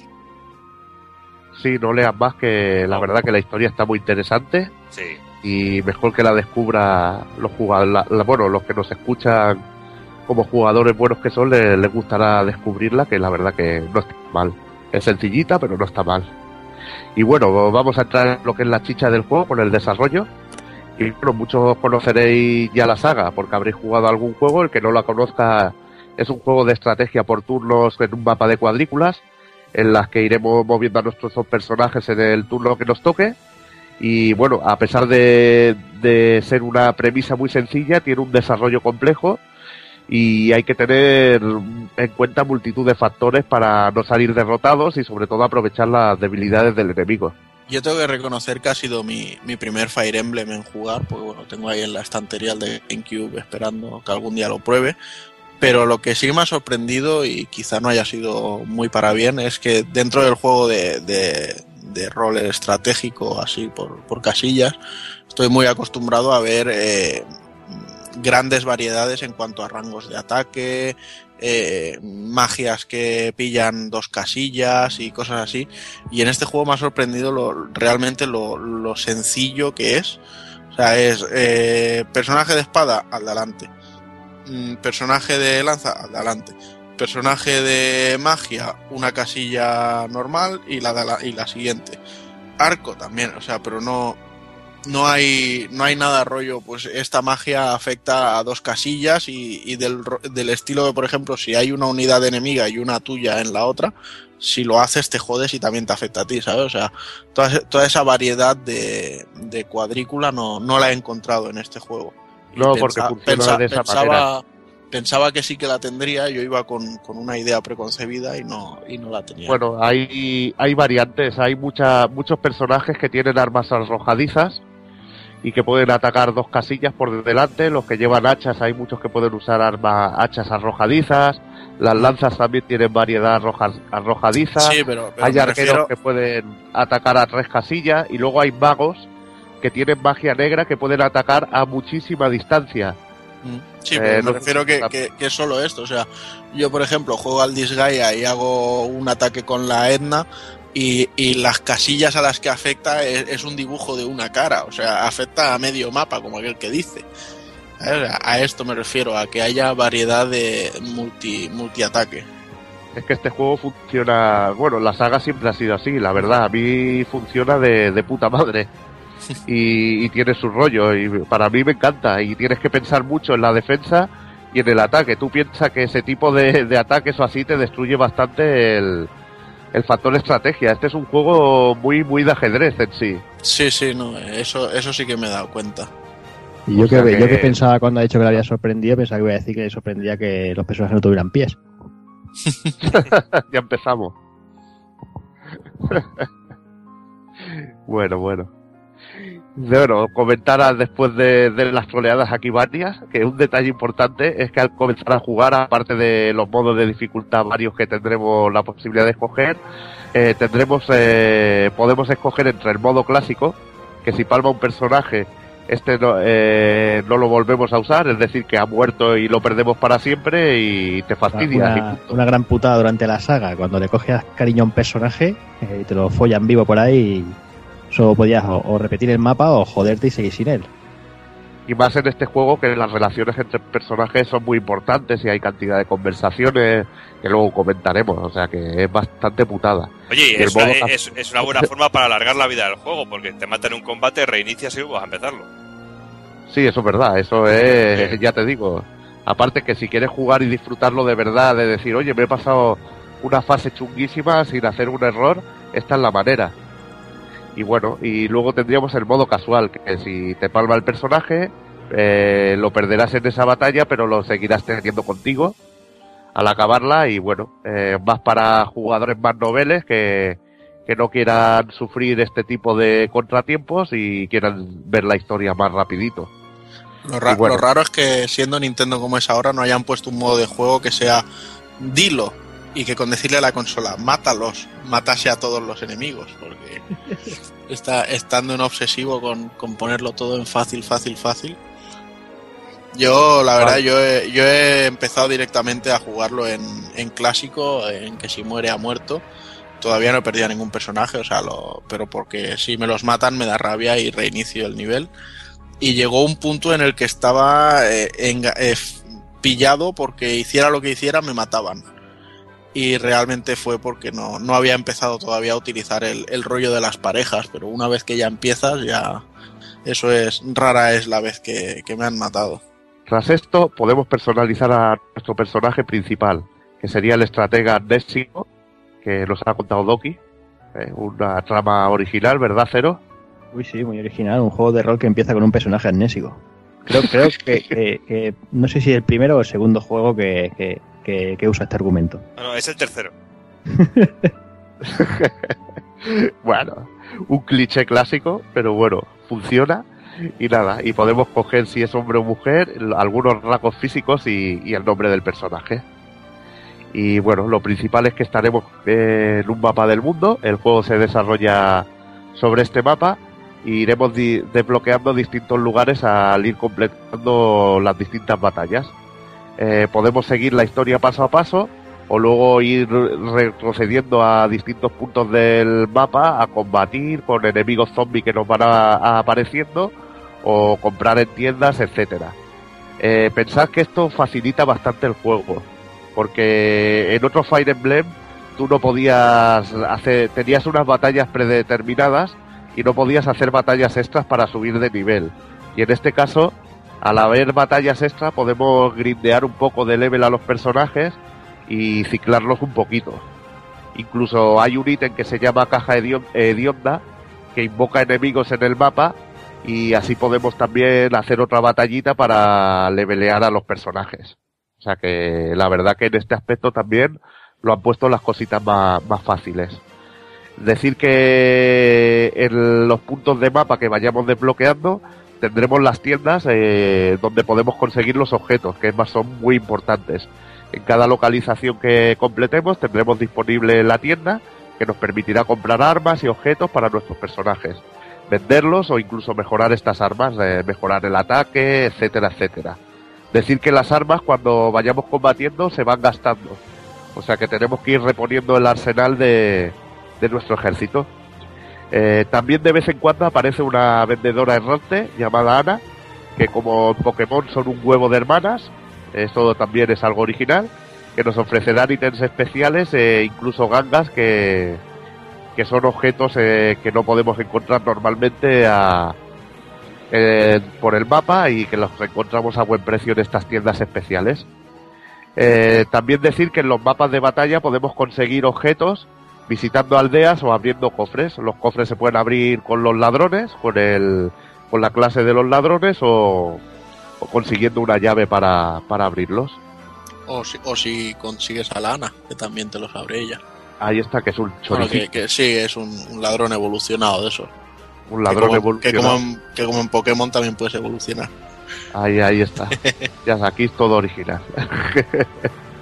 bueno, luego hablaríamos de lo que es el precombate y el, y el carro, que también es, es muy importante equipar bien a las unidades de, de nuestros custodios, eh, tener las armas adecuadas y variadas para cada situación, ítems de curación por si y no tenemos curanderos o fortalezas a mano para quedarnos para recuperar vida.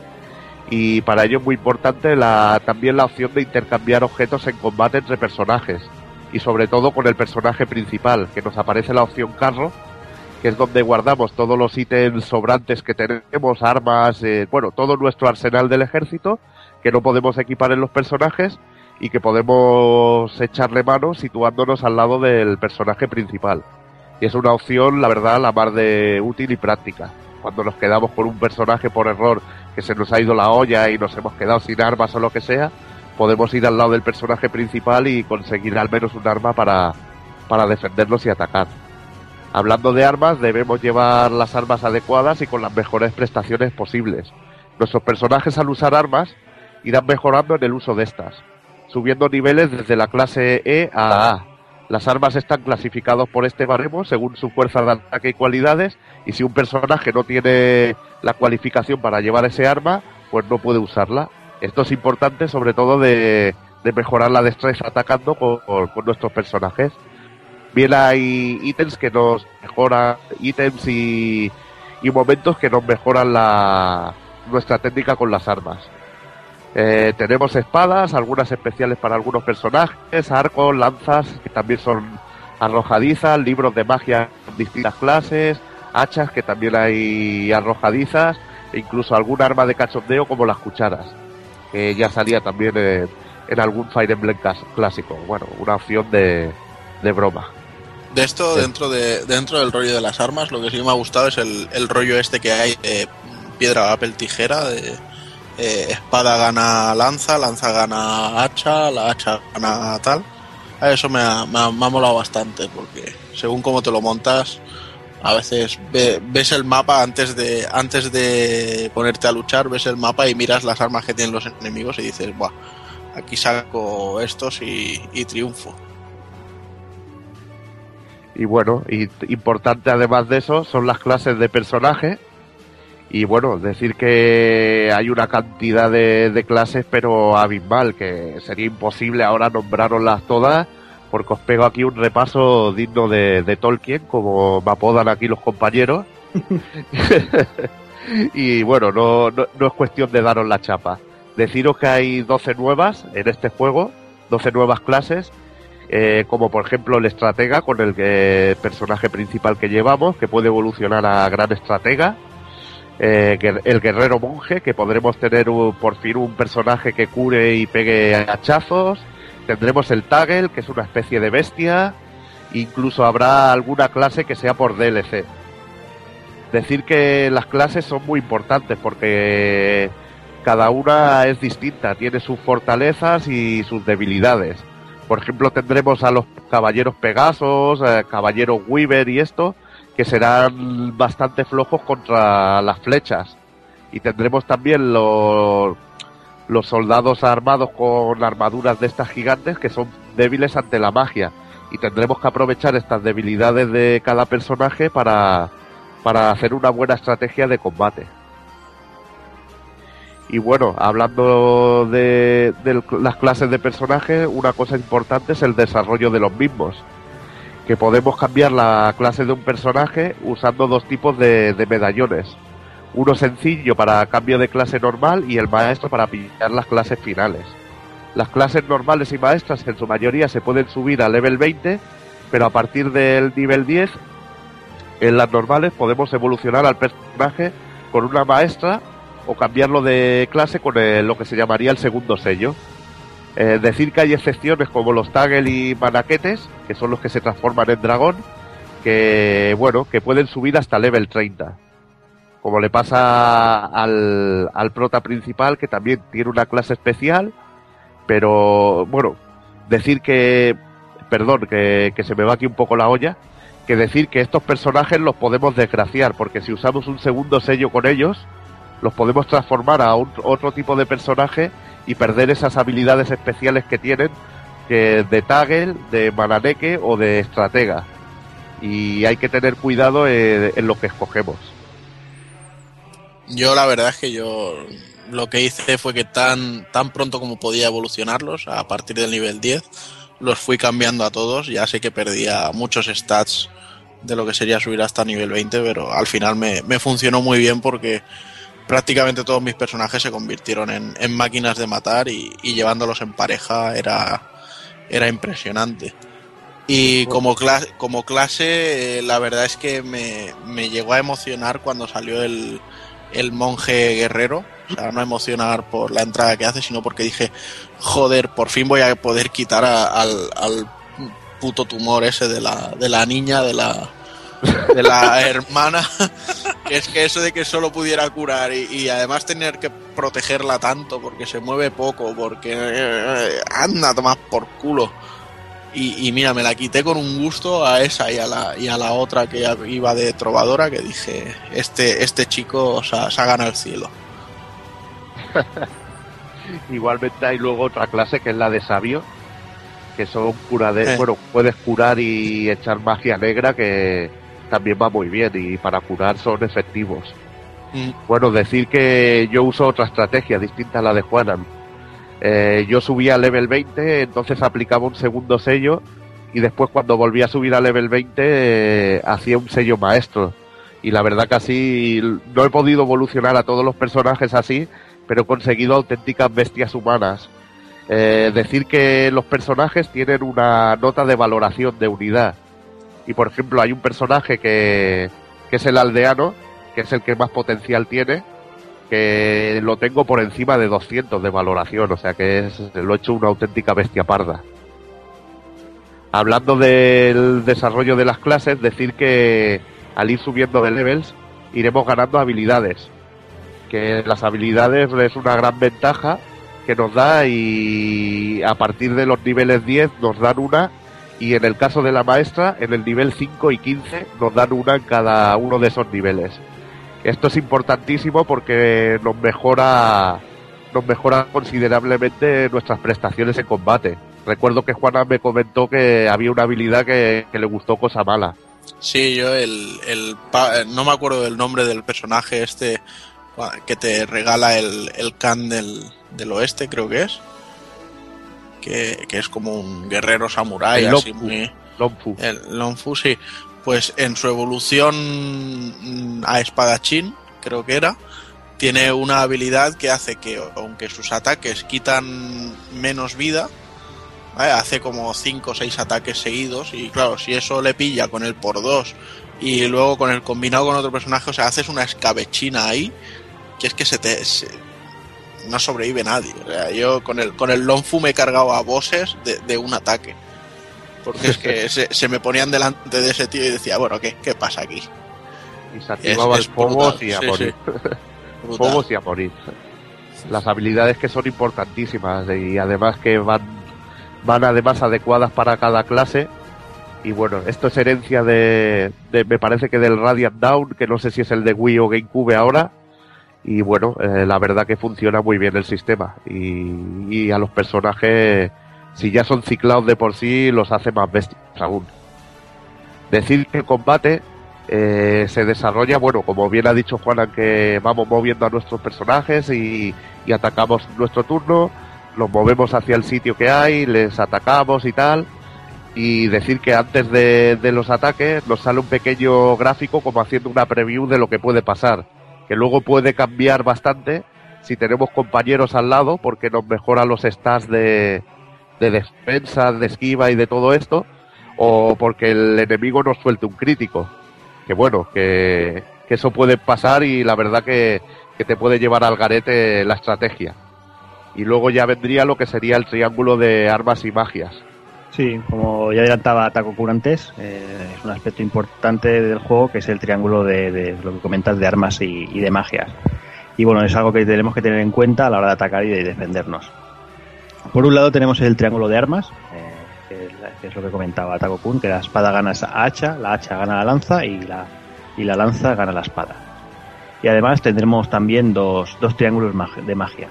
Por un lado tenemos la magia elemental, que vendría a ser que el trueno gana fuego, el fuego gana viento y el viento gana trueno. Y también la, la magia, por otro lado, la magia general, que es la magia elemental gana la magia blanca, la magia blanca gana la negra y la negra a la elemental. Luego, otra, otra de las cosas que sí que me ha sorprendido, y esta vez para bien, para que no digas que, que lo critico todo, es el, el tema de la, de la relación entre los personajes. O sea, no, no me esperaba que en, que en un juego así, y, y, y por qué no decirlo, en un juego de Nintendo se, se tocase un... Bueno, ya no solo un juego de Nintendo, realmente en cualquier JRPG el tema de las relaciones es muy... Uf, si, si al final del juego te doy un besito, eh, va- vas sobrado ya, ¿sabes? Sin embargo, aquí eh, ha sido. Sí, dime. No, eh, te iba a comentar que esto, a- a- tú no has jugado a Fire Emblems, eh, lo que he comentado, en el 4 ya había un rollo de el amor y la guerra. Y ya había este, este tipo de relación entre personajes y te mejoraban los stats y esto al luchar junto a ellos y eso. O sea que no es nuevo, lo que pasa es que en esta ocasión lo tenemos ampliado de una manera bestial. Decir que en el juego ha trabajado Res Entertainment, que son de Sakura Wars y, bueno, tú ya los conoces, Valkyria Chronicles, han trabajado en cantidad de juegos y se les da bastante bien el tema y seguramente se hayan dedicado a lo que es el tema este de las conversaciones entre personajes y todo este rollete, porque Sí, se ve mucho, muy del estilo. Sí, porque es eso. O sea, ahora realmente, bueno, pues cada personaje, eh, digamos que tiene una, una serie de afinidad a la que puede llegar con cada otro de los personajes, menos los de DLC, porque al menos el Marth siempre me salía en oscuro.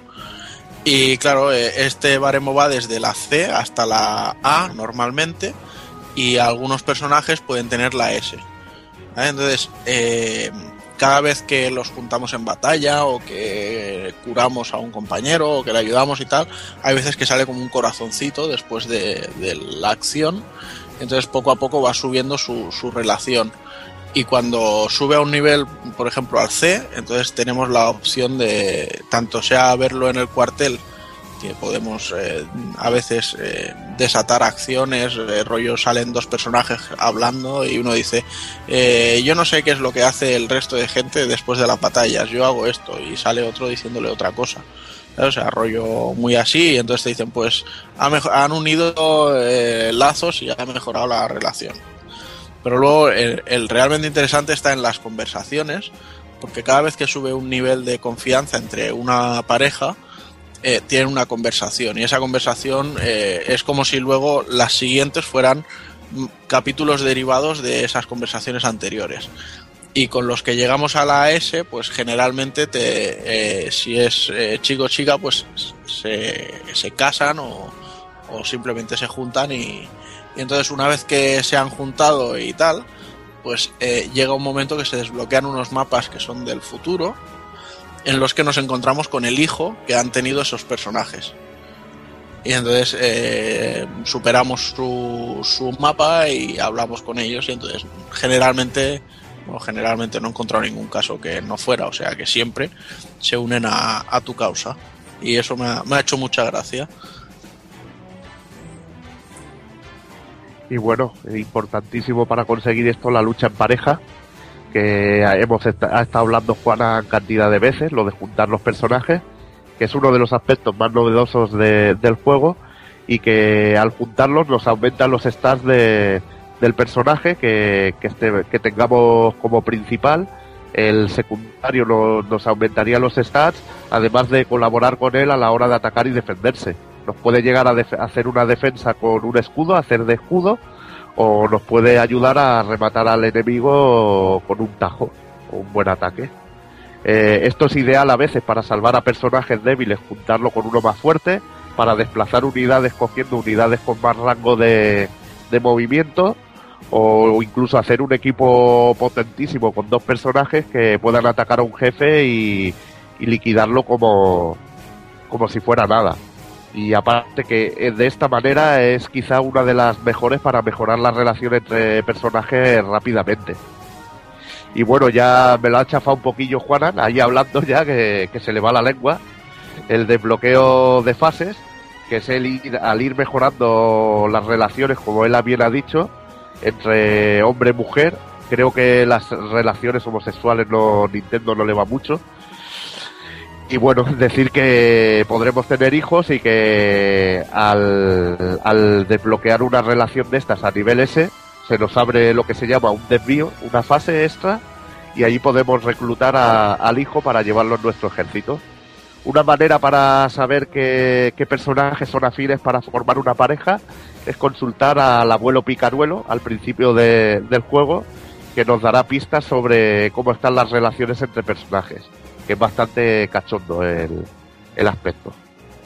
Decir que también otra manera de reclutar personajes es que al ir avanzando historia irán apareciendo algunos con los que podemos interactuar, hablar con ellos en, en medio del combate y convencerlo para que se una a nuestras filas. Que esto es algo muy habitual y clásico de la saga. Y, y- y hay que tener cuidado, eh, tú, tú te cargaste al, al ladrón, ¿no? Al, al Sí, Gaius. yo me cargué al ladrón, por ejemplo, pero bueno, es que no vas a reclutar a todo Cristo, tío. Sí, sí. Yo fui pero- así de cafre. Pero bueno, es lo que hay. Decir que luego el online y DLC, y DLC no es que haya, no he probado mucho el modo online, me bajé el, el escenario de, de Mars, eh, que vendría a ser el mapa del primer Fire Emblem de Famicom, que también lo tenemos en la Super y, y en la versión que salió Shadow Dragon de DS. Y, y bueno, decir que ahí podemos reclutar a, a personajes clásicos de la saga y que Nintendo tiene previsto sacar mapas y DLCs de cada entrega de, de Fire Emblem existente. Bueno, pues en, el aspecto gráfico, la verdad es que el, el juego, debo decir que hace un, un buen uso del 3D, precisamente porque, bueno, eh, tanto en los mapas es agradable, pues si está nevado, pues ir viendo cómo eh, sale la nieve y, y cómo los árboles están, tienen un relieve así por encima del personaje, no sé. Es chuminailla, pero, pero está bien, queda muy bien en los mapas.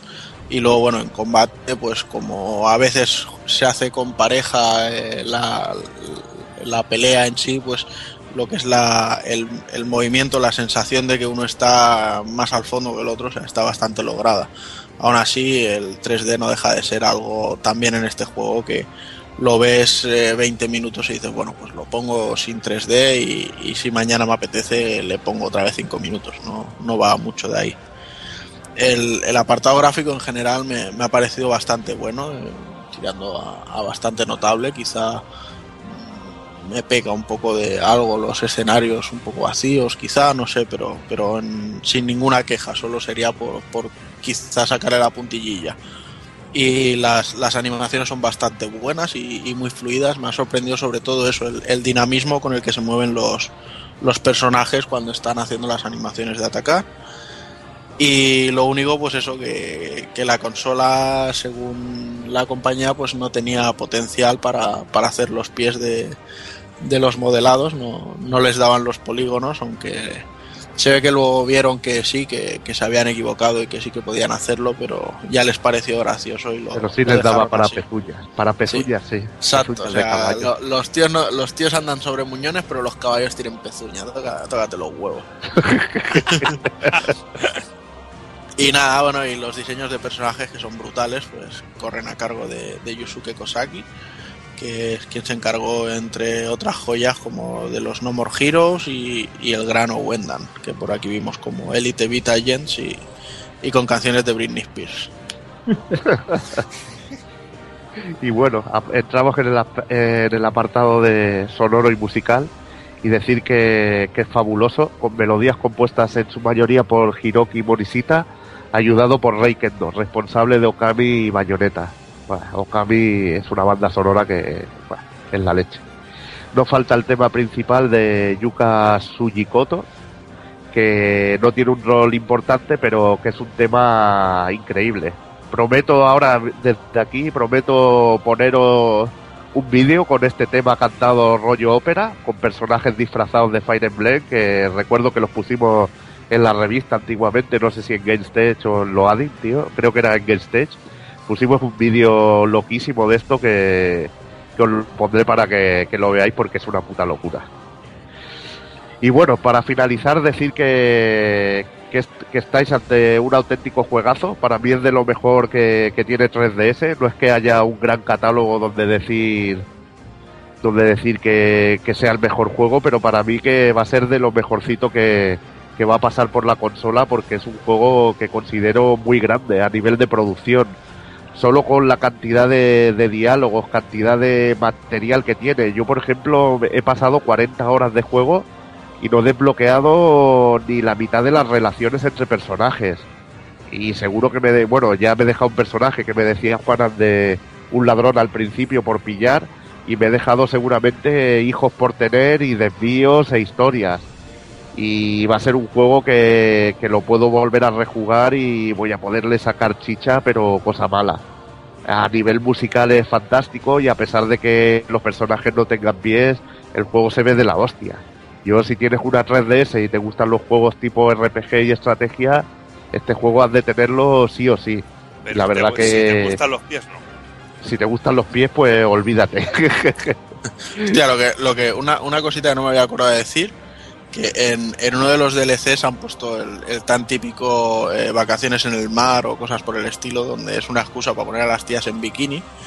Y los señores de Nintendo han censurado eh, Sí, sí, sí, eh, eh, sí. u- un bikini, o sea, el de Tarja, que se le veía Sí. el culete.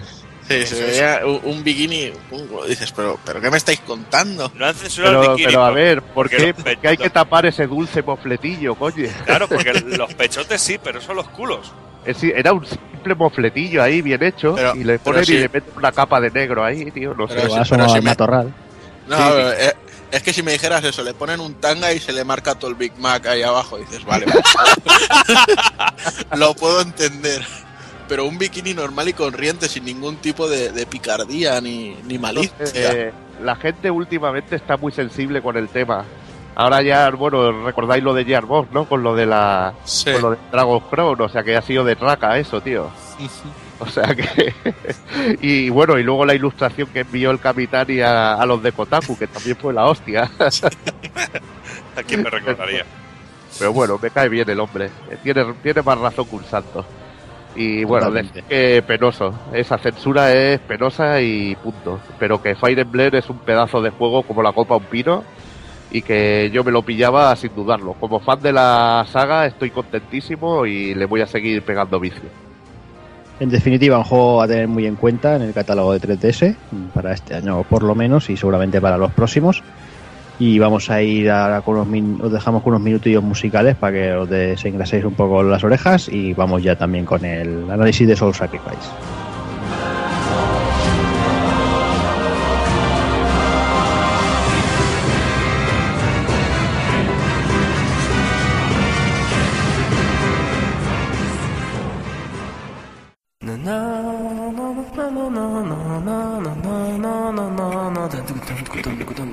Desvariando.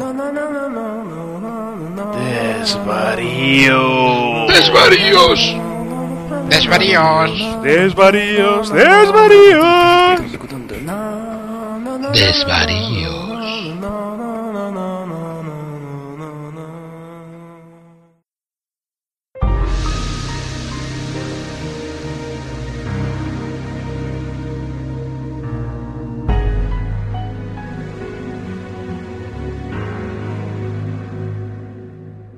¿Sabes?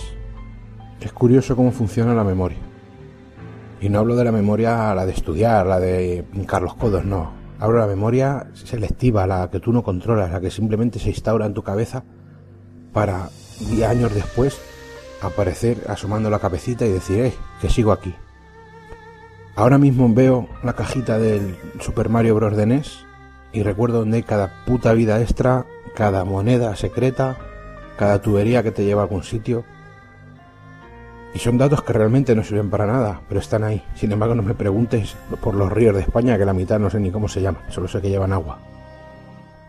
O también cogiendo y mirando el Tortugas Ninja de Super Nintendo, recuerdo dónde aparecía cada enemigo, cuál, cómo hacer los combos del Tekken primero de, de PlayStation.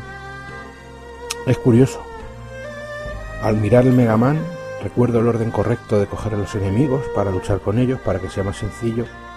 Recuerdo las curvas del F0. Recuerdo también en The Grid Escape de Spectrum cómo jugar. Recuerdo las horas de la abadía del crimen, dónde estar en cada momento. Es curioso, ¿no? La, cabeza muchas veces no sabemos realmente cómo funciona. Hemisferio norte, hemisferio sur, izquierda, derecha, arriba, abajo, para adentro, para afuera. El código Konami lo tenemos todos grabados en nuestro ADN ya. Es curioso, no deja de ser curioso. Miro también el Zelda de Game Boy, Link's Awakening, recuerdo dónde están las caracolas, recuerdo dónde están los secretos. Es curioso, no deja de ser curioso. Tenemos también Ghosts and Ghost, cualquiera de los el Super Ghosts and Ghost, el Ghosts and Ghost de Mega Drive, todos esos cofres secretos, todos esos sitios donde había que saltar para a hacer un algo extraño para que apareciera un cofre, pues los tengo grabados en mi memoria. Todos y cada uno de los juegos a los que he jugado y me han marcado en la vida han dejado su huella en mi cabeza de una manera o de otra, siempre. Si no ha sido una música, ha sido un secreto, un password. Recuerdo hasta el password, por ejemplo, del Astromarine Corps de Spectrum, que era Dagoba, el planeta de Star Wars. Luego otros juegos han quedado grabados en mi memoria para mal. Por ejemplo, como Sakfu o Pit Fighter, que un, un remolino de sensaciones recorre mi espalda, pero ninguna es buena. Es curioso, como digo, no deja de ser curioso. Daros cuenta que la memoria siempre selecciona cosas útiles, cosas necesarias, y todos estos datos, pues no sabemos bien por qué nuestra mente piensa que son necesarios, útiles o beneficiosos. Y diréis que por qué todo esto? Pues muy sencillo, porque si todos estos datos son útiles, necesarios o beneficiosos, ¿por qué, si recuerdo todo esto, no soy capaz de recordar dónde cojones he puesto las putas llaves?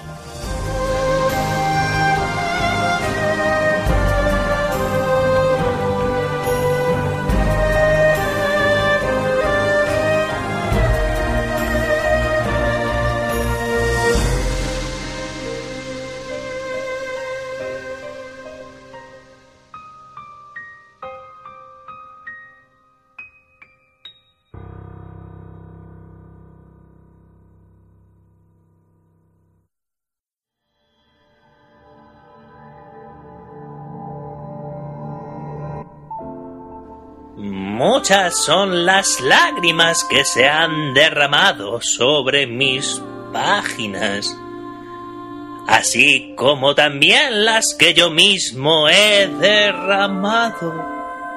Lágrimas de tristeza, pena y piedad, pues rara vez el destino de un hechicero ha de conducir a una vida feliz.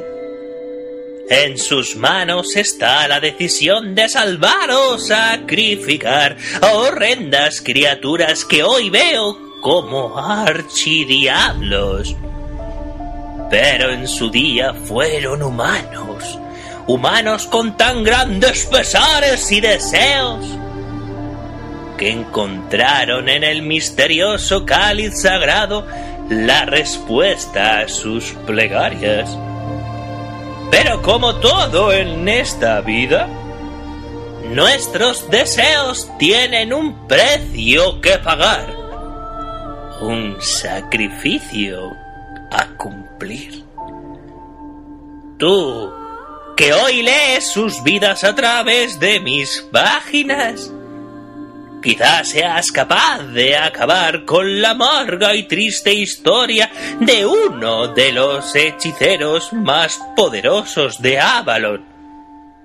Uno cuyo único deseo fue llegar a ser mortal.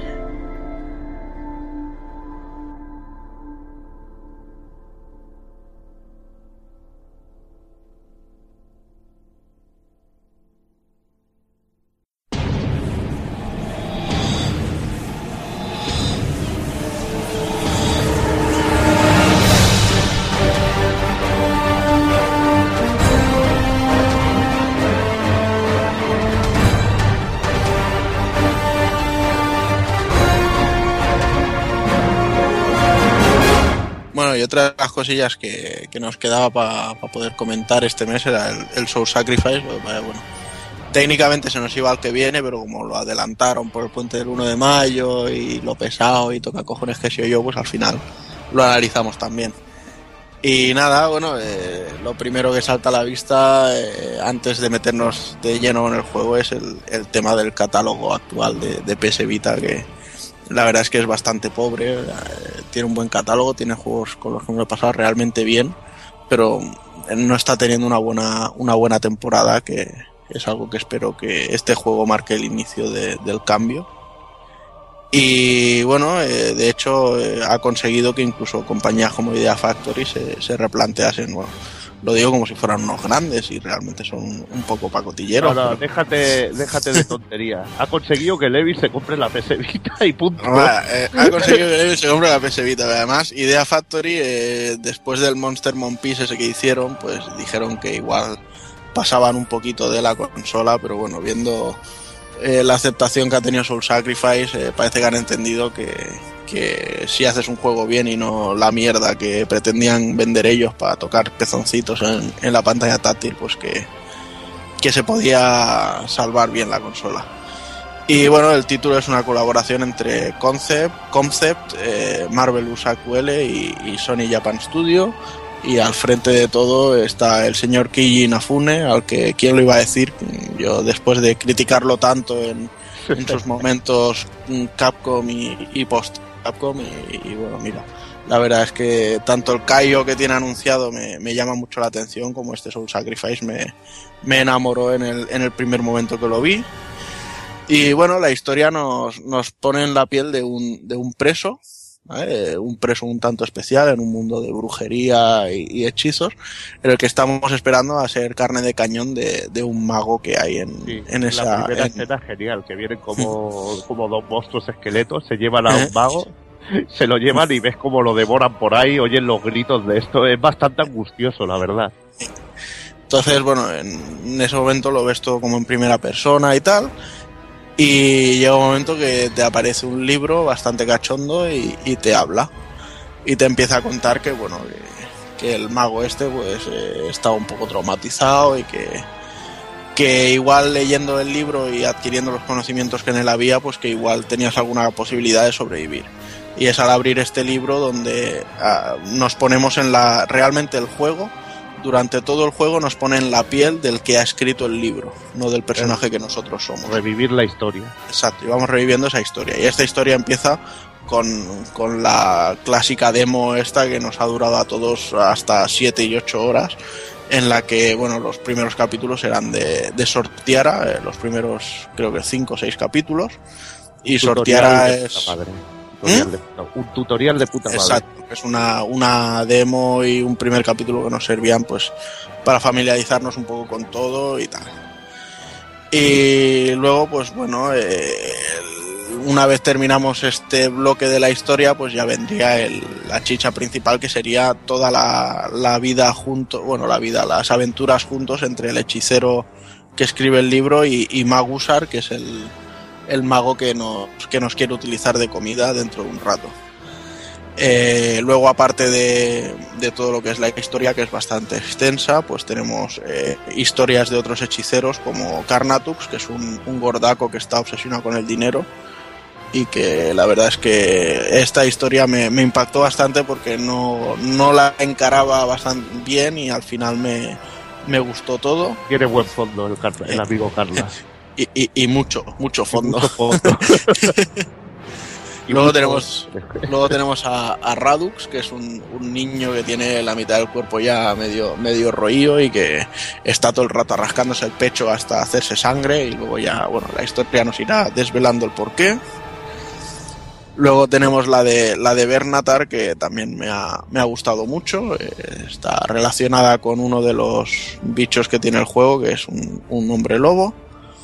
Y luego tenemos la de Militar, que bueno, esta es otro rollo, también está bastante guapa, pero sería difícil, bueno, es un hechicero que se hace la mano derecha de un rey que odia a los hechiceros y realmente tiene una segunda intención de, en el por qué hacer esto.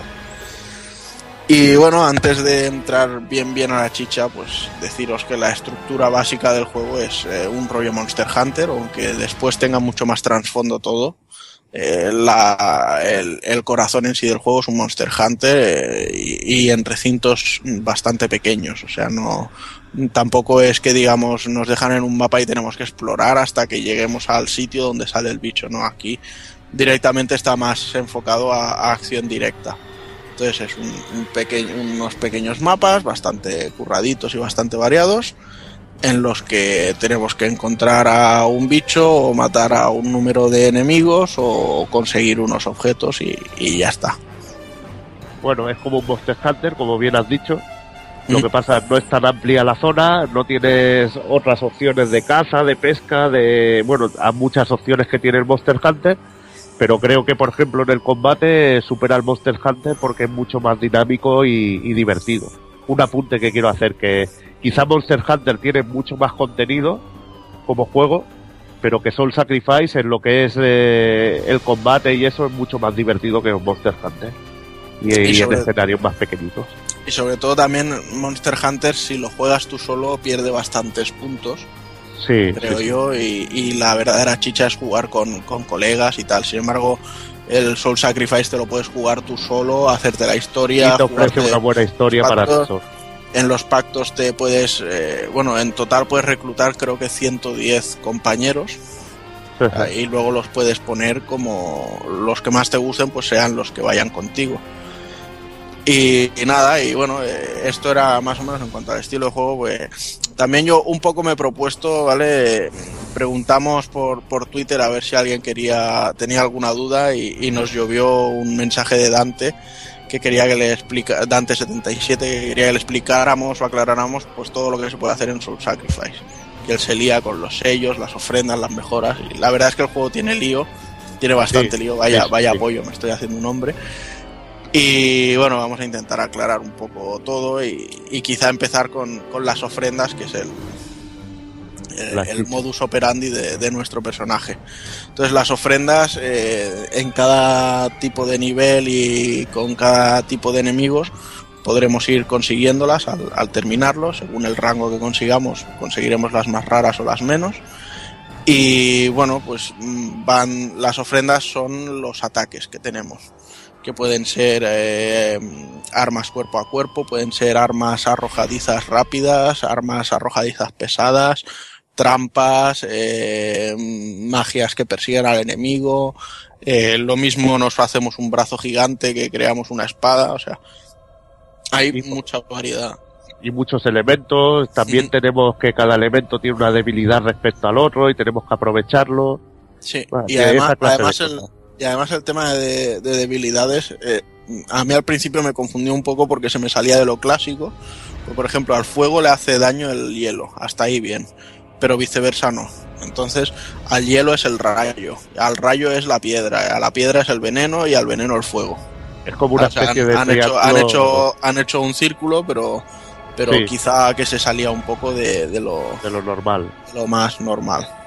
Entonces, estas ofrendas que nosotros conseguimos, pues tiene un número de veces que la podemos invocar, ¿vale? El- nuestro personaje tiene seis ranuras, donde podemos equipar hasta seis ofrendas, Y cada una tiene un número determinado de, invocaciones. Que si la invocación es lanzar una granada, pues si tenemos siete, sabemos que disparamos siete.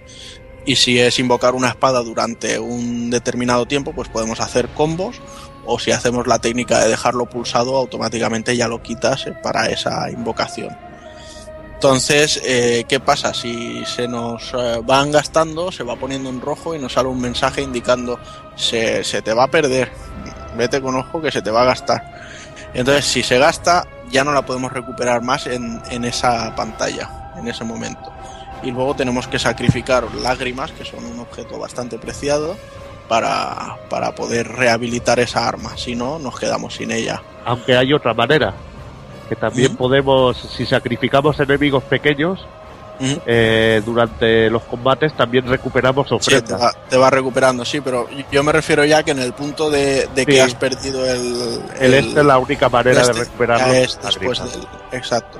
Y también Y- hay otra manera, perdón, perdona Juana, otra manera Sí, de recuperar ofrendas eh, es usar eh, la visión del mago, que es muy importante, que se hace pulsando hacia abajo en, en el pad digital y que tenemos una visión de, de las zonas, imp- bueno, de lo importante que hay en el escenario y hay a veces árboles y esto que, que nos puedo, al acercarnos a ellos nos permiten renovar la ofrenda.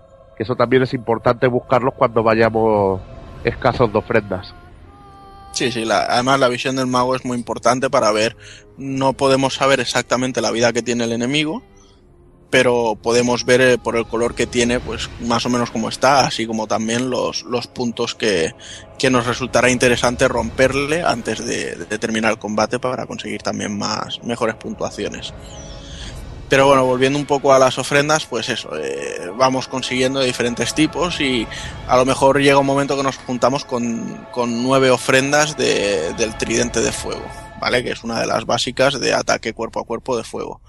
Entonces, ¿qué pasa? Que si tú juntas dos, las puedes, eh, o mejor, o sea, tú puedes mejorarlas, ¿vale? Si tienes más de una unidad de cada, de cada una. Potenciar. Exacto. Y entonces le pone una estrella al lado.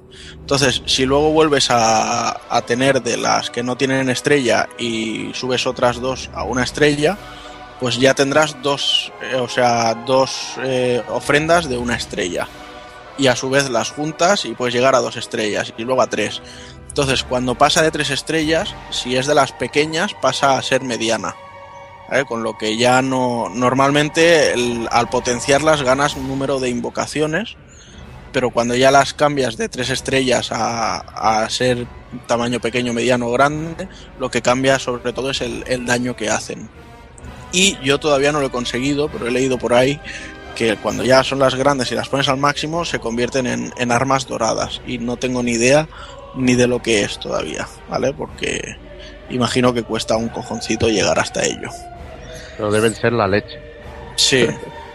Y luego, bueno, aparte lo que también podemos hacer con las armas es con las ofrendas es fusionarlas y de esta manera conseguir también otro tipo de ofrendas que no, que no hay otra forma de conseguir. Eh, algunos de sangres de golem, eh, bueno, tenemos, eh, como decía, de todo, o sea, desde invocar a un golem y que se ponga ahí a, repartir a diestro y siniestro, o bueno, he leído también, todavía no las he conseguido, que hay algunas que son especiales. Yo, por ejemplo, conseguí una que te pones una máscara y tiene que venir otro jugador a ayudarte a invocar y entonces tú te conviertes en un golem. Y esa sí que la he conseguido yo. Pero luego he leído, por ejemplo, que hay otras que invocan una tormenta gigantesca y cosas así. Y es que el, el- rollo de, de la colaboración está, está muy marcado en el juego, incluso eso, en el, en el uso de las magias. eh, matizar que las ofrendas eh, dictarán la manera de, de cómo juegues al juego, que son muy variadas. Hay ofrendas que son armaduras, hay ofrendas que sirven para, para darte unas frutas que mejoren, eh, por ejemplo, el ataque, la defensa, eh, la velocidad. Hay ofrendas que sirven para curar al grupo si estás jugando en equipo. Hay ofrendas para curarte tú solo. Eh, ofrendas pa- para atacar con magias de lejos elementales, ofrendas para atacar de cerca. Como bien has dicho, para invocar golems que están quietos, golems que, que se mueven, para tirar bombas, eh, para sacar un arma. Es que son, la verdad, que una variedad bestial. Y te los puedes personalizar y jugar como tú quieras. Puedes jugar de una manera defensiva, de una manera ofensiva, y yo creo que esa es la gran gracia del juego. Sí, tú te, te puedes incluso crea- crear tu, tu plantilla de, de ofrendas básica. Y tener luego- varias preparadas. Y, y luego decir, bueno, ahora voy a luchar contra este bicho. Y sé que a este bicho lo que yo tengo equipado no, no me va a servir. Porque es el mismo elemento, porque no me puedo acercar y necesito pegarle de lejos. Pues te las cambias y luego vuelves a ello y ya está. O sea, es muy dinámico y generalmente siempre vas probando decir, bueno, pues ahora voy a combinar esta y esta. Y porque incluso entre diferentes elementos, así como hay debilidades, también hay eh, ataques eh, combinados, por así llamarlo. Por ejemplo, ah, si tú atacas mucho con hielo, eh, el, el enemigo se va congelando poco a poco. Y llega un momento que tenemos una posibilidad de, con- de congelarlo y meterlo dentro de un bloque. Y se queda ya ahí paralizado durante unos momentos. Si en ese momento le hacemos un ataque de, rayo, pues le hará un daño tremendo y, y además conseguiremos mejorar los puntos para el, para el rango, porque el rango es muy importante. ¿Vale? Que todo lo que hagamos, o sea, si el primer ataque nos suma si hemos atacado a enemigos con su elemento vulnerable, si era un enemigo final y le hemos atacado en las partes destructibles, si le hemos destruido una, todas, si hemos hecho contraataques, si no nos han tocado. Todo eso va sumando y luego al final del combate nos baremo de todo de todas las puntuaciones que hemos conseguido y puede ser pues hechicero de tercera, segunda, primera o legendario. Legendario. Y claro, cuando llegas a legendario, pues ves que las ofrendas que consigues como recompensa son bastantes más y generalmente te dan alguna cosa bastante jugosa que, que de otra manera no te hubieran dado. Y bueno, y todo esto está muy bonito, pero eh, el personaje, bueno, tiene un, un desarrollo quizá un poco atípico en, en, en este tipo de juegos, que es que, bueno, el- podemos elegir cómo queremos subir el nivel, si lo queremos subir de forma divina o si lo queremos subir de forma caótica, ¿vale? Que esto sería si somos más de salvar o si somos más de sacrificar. ¿vale? Cada vez que, que muere un enemigo, al acercarnos a él quedan sus restos, generalmente son animales, bueno, generalmente no siempre, son animales si es un enemigo normal y personas si es un archidemonio o archidiablo. Y entonces ya si pulsamos el botón L, pues le salvamos. Y si pulsamos el R, le sacrificamos. Con, al salvarlo nos recarga un poquito la vida y al sacrificarlo nos, eh, nos regenera un poco la, la ofrenda para poder tener más usos de nuestras armas. Esto va muy bien con, cuando estamos en combates muy largos. Y bueno, y contra más vayamos haciendo, pues vamos sumando. Son dos columnas que se van eh, contraponiendo. Y entonces, eh, si subimos más los niveles de divino, eh, hoy es divino, o sea, queda muy como. Muy como. Ha quedado muy así, ¿no? pijay. Ha Sí. quedado. Si subimos lo- los niveles divinos, pues lo que pasa es que nuestro personaje estará más preparado en cuanto a resistencia física. Defensa. Y, y entonces eh, estaremos creando un personaje bastante bueno para hacer combate cuerpo a cuerpo, para servir de tanque. Mientras que si nos tiramos a lo opuesto, al caos, pues tendremos un personaje que de lejos hace un daño que te cagas, pero que son los típicos mm, que te encuentras en el online que van ya con el nivel Divino 1, eh, Caos 99, y dices, hostia, vaya pedazo de nivel que tiene este tío, y el, el monstruo les roza y mueren. Porque no tienen, no tienen nada de defensa, y son los típicos que están todo el rato pulsando el botón para que les salves. Y que llega un momento que dices, a tomar por culo te sacrifico. Porque sí, no solo puedes sacrificar a los enemigos, sino que también a los amigos. ¿Vale? Y, y aquí viene la, la buena gracia del, del juego, ¿vale? O sea, el tema de los ritos negros es lo, lo que más llamó la atención en su momento. Pues bueno, eh, ya dijeron que querían enfocar mucho el juego a, sobre todo a darnos cuesta, a cuenta de eso, de que cada cosa tiene un, un valor y, y ese valor merece un sacrificio. Y por ejemplo, que nuestros personajes ya de inicio tenemos el, el primer rito negro de los, de los cinco que podemos conseguir, que es el de Inferno, ¿vale? Y este rito negro, ¿qué pasa? Cuando nos han quitado bastante vida, se nos activa un sello en la esquina izquierda de abajo, y si lo dejamos pulsado, eh, nuestro personaje se pone así como todo loco, pega un grito y se le quema toda la piel, ¿vale? Porque estaremos sacrificando la piel de nuestro personaje. Entonces, acto seguido sale como una invocación de un salamander grande encima del personaje y empiezan a llover unas espinas. Eh, es un ataque que, bueno, que, que, hace polvo a los enemigos, incluidos los jefes finales.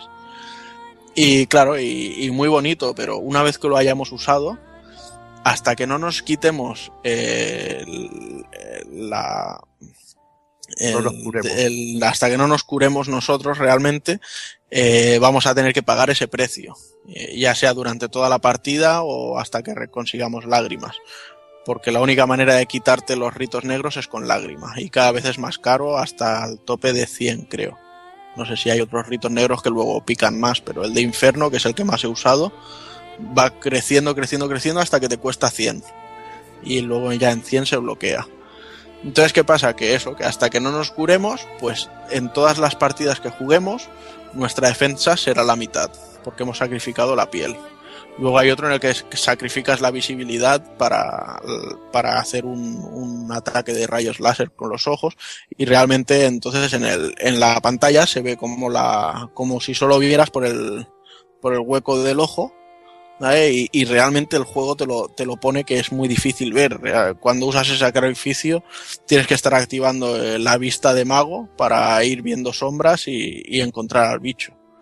¿Vale? Y bueno, estos son los, los ritos negros, pero además, cuando un personaje muere en la partida, ya sea un compañero controlado por la máquina o otra persona que está jugando con nosotros, nos, encontra- nos encontramos con varias opciones. Él ya de por sí puede elegir si quiere pedirnos que le salvemos o que le sacrifiquemos, o que también hay gente muy tonta que lo usa porque sí, morirse directamente. Pues dices, no me seas cabrón, no te mueras, espérate, voy, te sacrifico, hacemos el ataque pepino para quitarle mucha vida al monstruo y luego ya te mueres. ¿Vale? ¿qué pasa cuando te mueres? Que te conviertes en un espectro y entonces si tocas a tus compañeros les mejoras el ataque con la pantalla táctil y si tocas a los enemigos les, de- les bajas la defensa.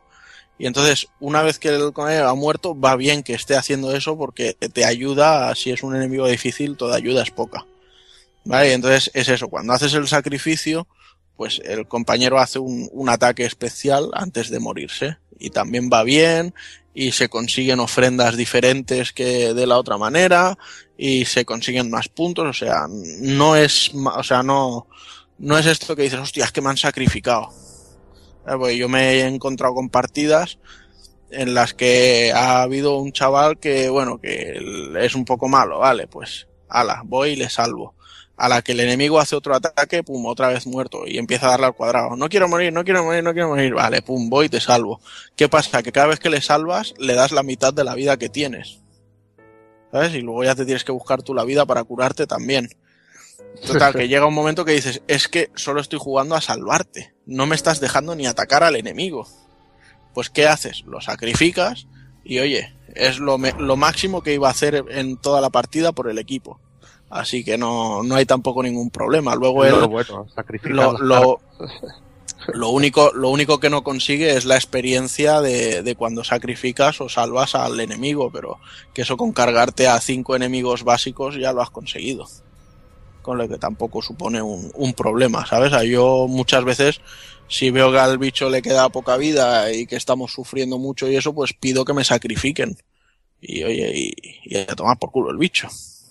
Bueno, comentar que para conseguir las lágrimas, al ir eh, jugando al juego, cuando volvamos a la pantalla de- del libro, que hablemos con él, que podemos charlar con el libro, incluso nos va comentando cosas sobre la historia, al ir avanzando, este nos irá diciendo que eh, hace tiempo que no mira si tengo lágrimas y veremos que del ojo le cae como una lágrima, tocamos la pantalla y le pegaremos un restregón con la mano iremos recolectando lágrimas que cuanto más tiempo pasa o más tiempo juegas, la cantidad es mayor y bueno, es la manera de, de conseguir eh, ese valioso objeto que sirve para curarnos tras los ritos negros o por ejemplo para revivir compañeros que hayamos sacrificado o que hayamos perdido, eh, que lleva la máquina y cosas así.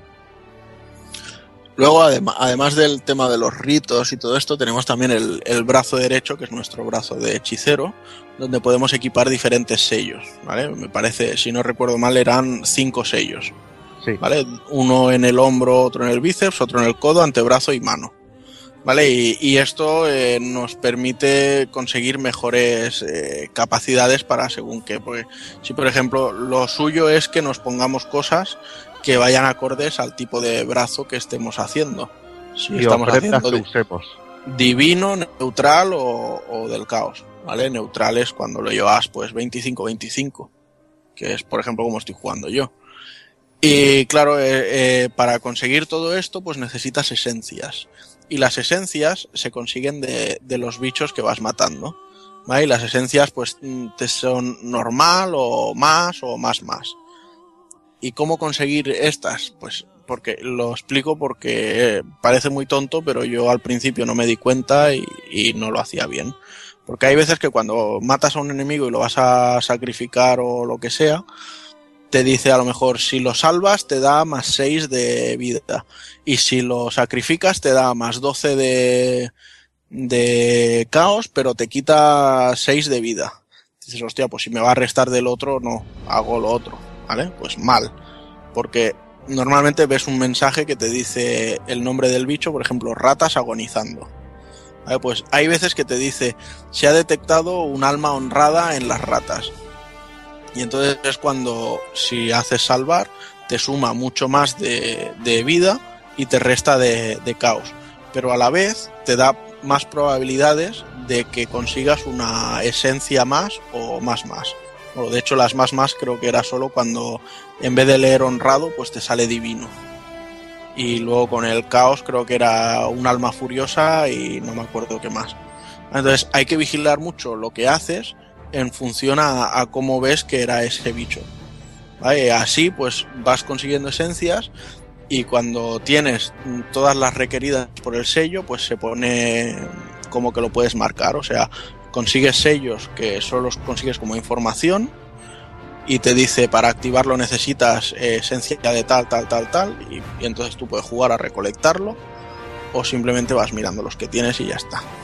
Es el tema de los brazos, de los sellos del brazo derecho para mí es el que el que se ha complicado un poco más y pero bueno una vez que ya le has cogido el truquillo no, no tiene tampoco ningún misterio decir que los sellos eh, hay algunos que bueno con algunos de ellos pueden mejorar eh, es bueno que los lleves eh, en consonancia con las ofrendas. Por ejemplo si llevas armas arrojadizas te pongas un sello que potencie las armas arrojadizas. Si llevas armas de fuego te potencies con un sello de que mejore las armas de fuego por ejemplo quemar. Uno de hielo que mejore la congelación.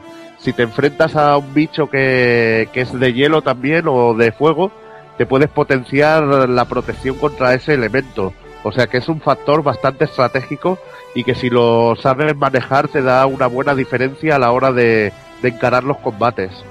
Luego, pues bueno, el tema de la campaña es un poco difícil decir lo que dura, porque realmente hay, hay momentos en los que te obliga a irte a, a, hacer misiones de los pactos de Avalon o de los otros hechiceros para subir niveles porque realmente no, no das a más y, y se hacen imposibles. Entonces yo ahora mismo reconozco que estoy haciendo el análisis, pero todavía no me he pasado el juego, estoy en el jefe final. ¿Vale? Y, y creo que tengo que subir bastantes niveles para cargármelo pero ahora mismo mi partida está en unas 27, 28 horas y aún me quedan muchísimos mapas del, de los pactos de Avalon por hacer, o sea, todos los que son de nivel 7, 8, 9 y 10 de dificultad de pactos de Avalon los tengo por hacer y luego lo que son los, los pactos olvidados que vendría a ser una especie de time up tag también los tengo todos por hacer, o sea, hay, hay para poder elegir y jugar.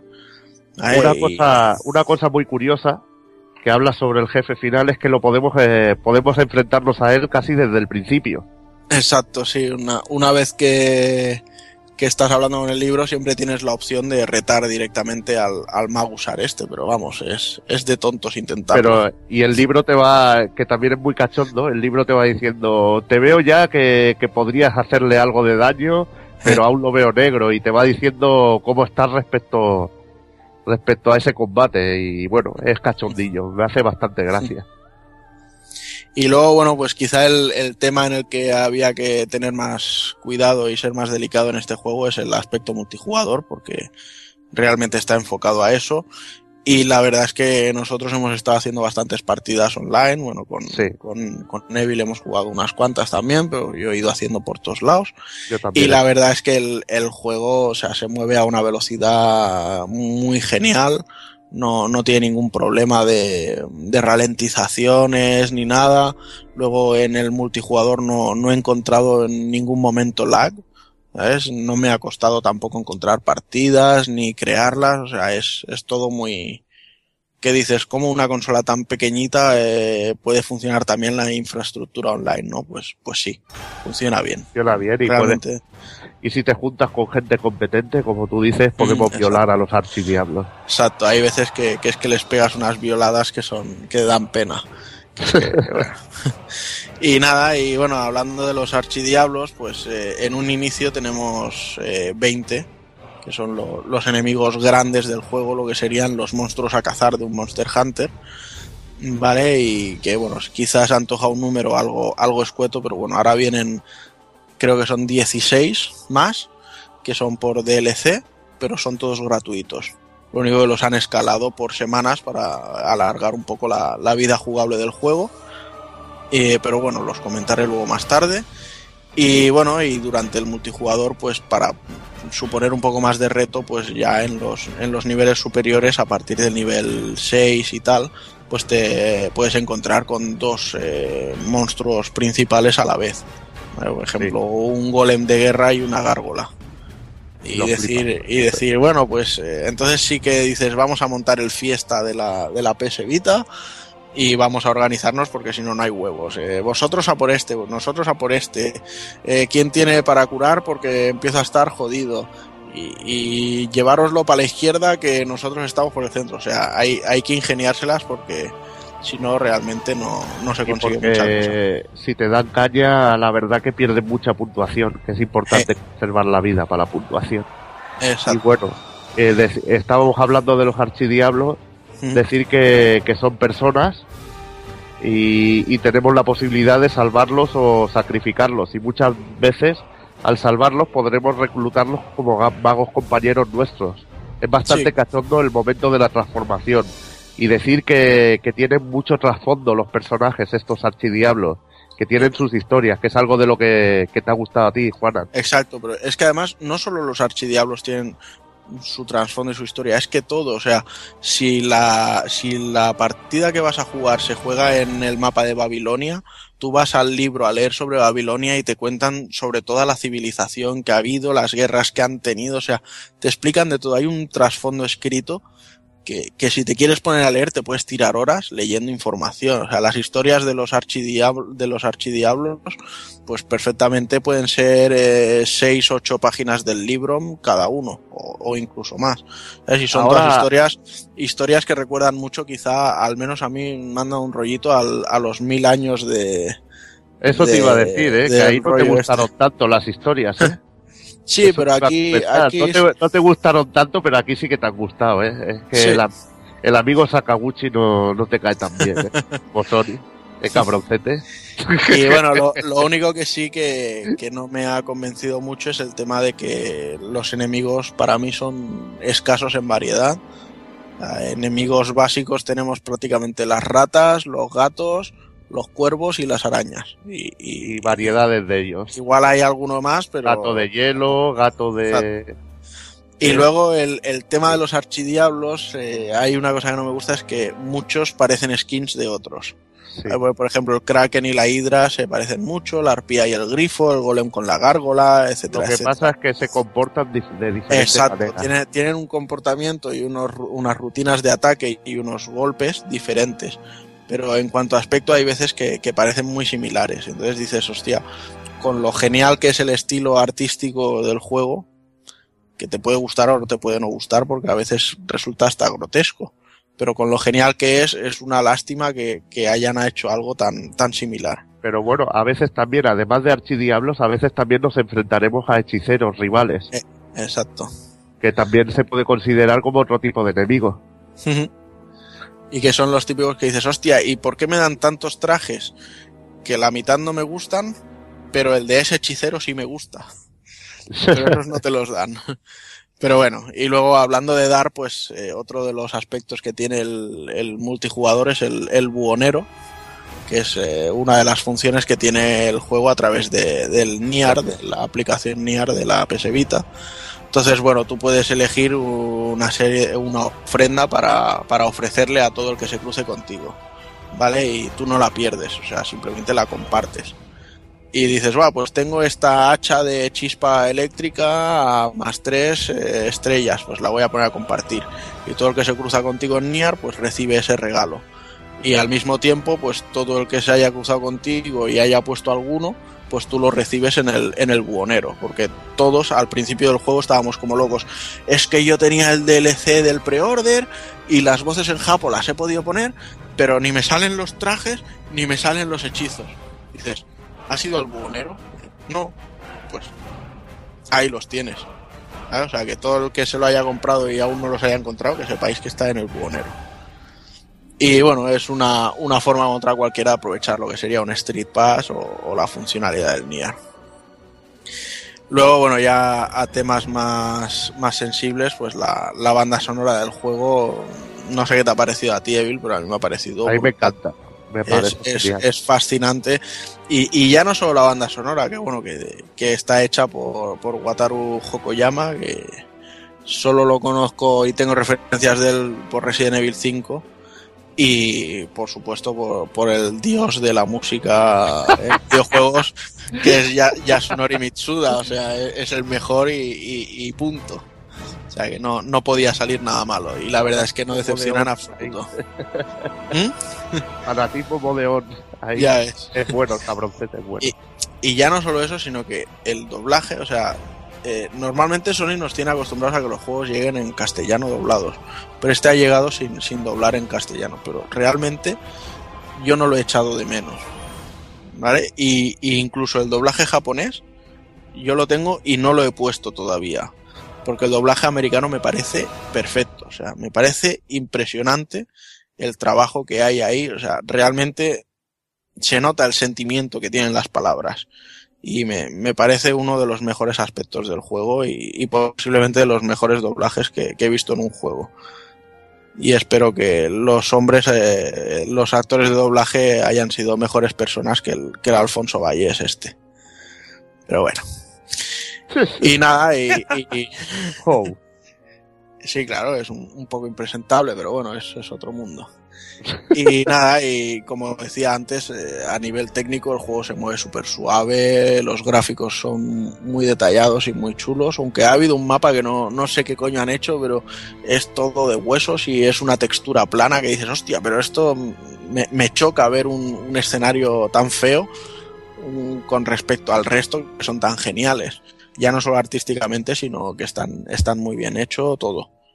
El, juego se nota que ha tenido un mimo y un- unos valores de producción y bueno, y estética, o sea, y artísticamente ya es que se te va la castaña, es lo que hablábamos antes, por ejemplo, que te pones una armadura de hielo y el detalle de que del hielo se hace una, una tía de hielo más oscuro abrazándote.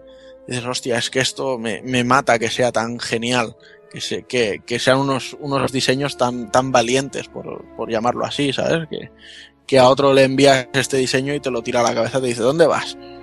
Ponme una armadura de más 5 y déjate de gilipolleces. Pero aquí no, aquí ah, se nota que han hecho lo que querían hacer y, y da gusto. Así que técnicamente, artísticamente y de forma sonora es un juego redondo.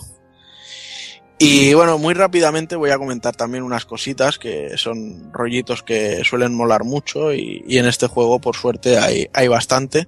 Lo primero que choca es que el, el juego ha sufrido algunos cambios, ¿vale? Porque el, el juego toma mucha influencia de, de la historia de- del rey Arturo y el Santo Grial, ¿vale? Y esto se ve mucho más claramente en, en la versión japonesa, pero aquí nos lo, ha- nos lo han querido camuflar un poco. Y por Bueno, ejemplo, el, el cáliz, Juana, el cáliz es una putada encontrarte el cáliz de Soul Sacrifice, porque todo el que se lo Ya cuesta ves. acaba muy mal, ¿eh? Ya, eh. Pero bueno, y, y cositas, por ejemplo, Magusar, que es el enemigo al que nos tenemos que enfrentar desde un principio y tal, pues en la versión japonesa se llama Merlin, que era el, el hechicero más poderoso de- del mundo de Camelot y tal. Luego uno de los compañeros que podemos reclutar, que es Militar, pues en, el, en japonés es el, el Lancelot, que era la mano derecha del rey Arturo, y por eso decía, hacíamos aquí el paralelismo de que su historia es ser la mano derecha del rey, y a su vez era amante de, de Ginebra, de la esposa de Arturo, o sea que os podéis imaginar un poco los tiros de por dónde va la historia también. Luego tenemos a Bernatar, que es el, el tuerto que va en busca del hombre lobo y que en, la mitología del rey Arturo es Gawain y que era un, caballero muy defensor de las mujeres.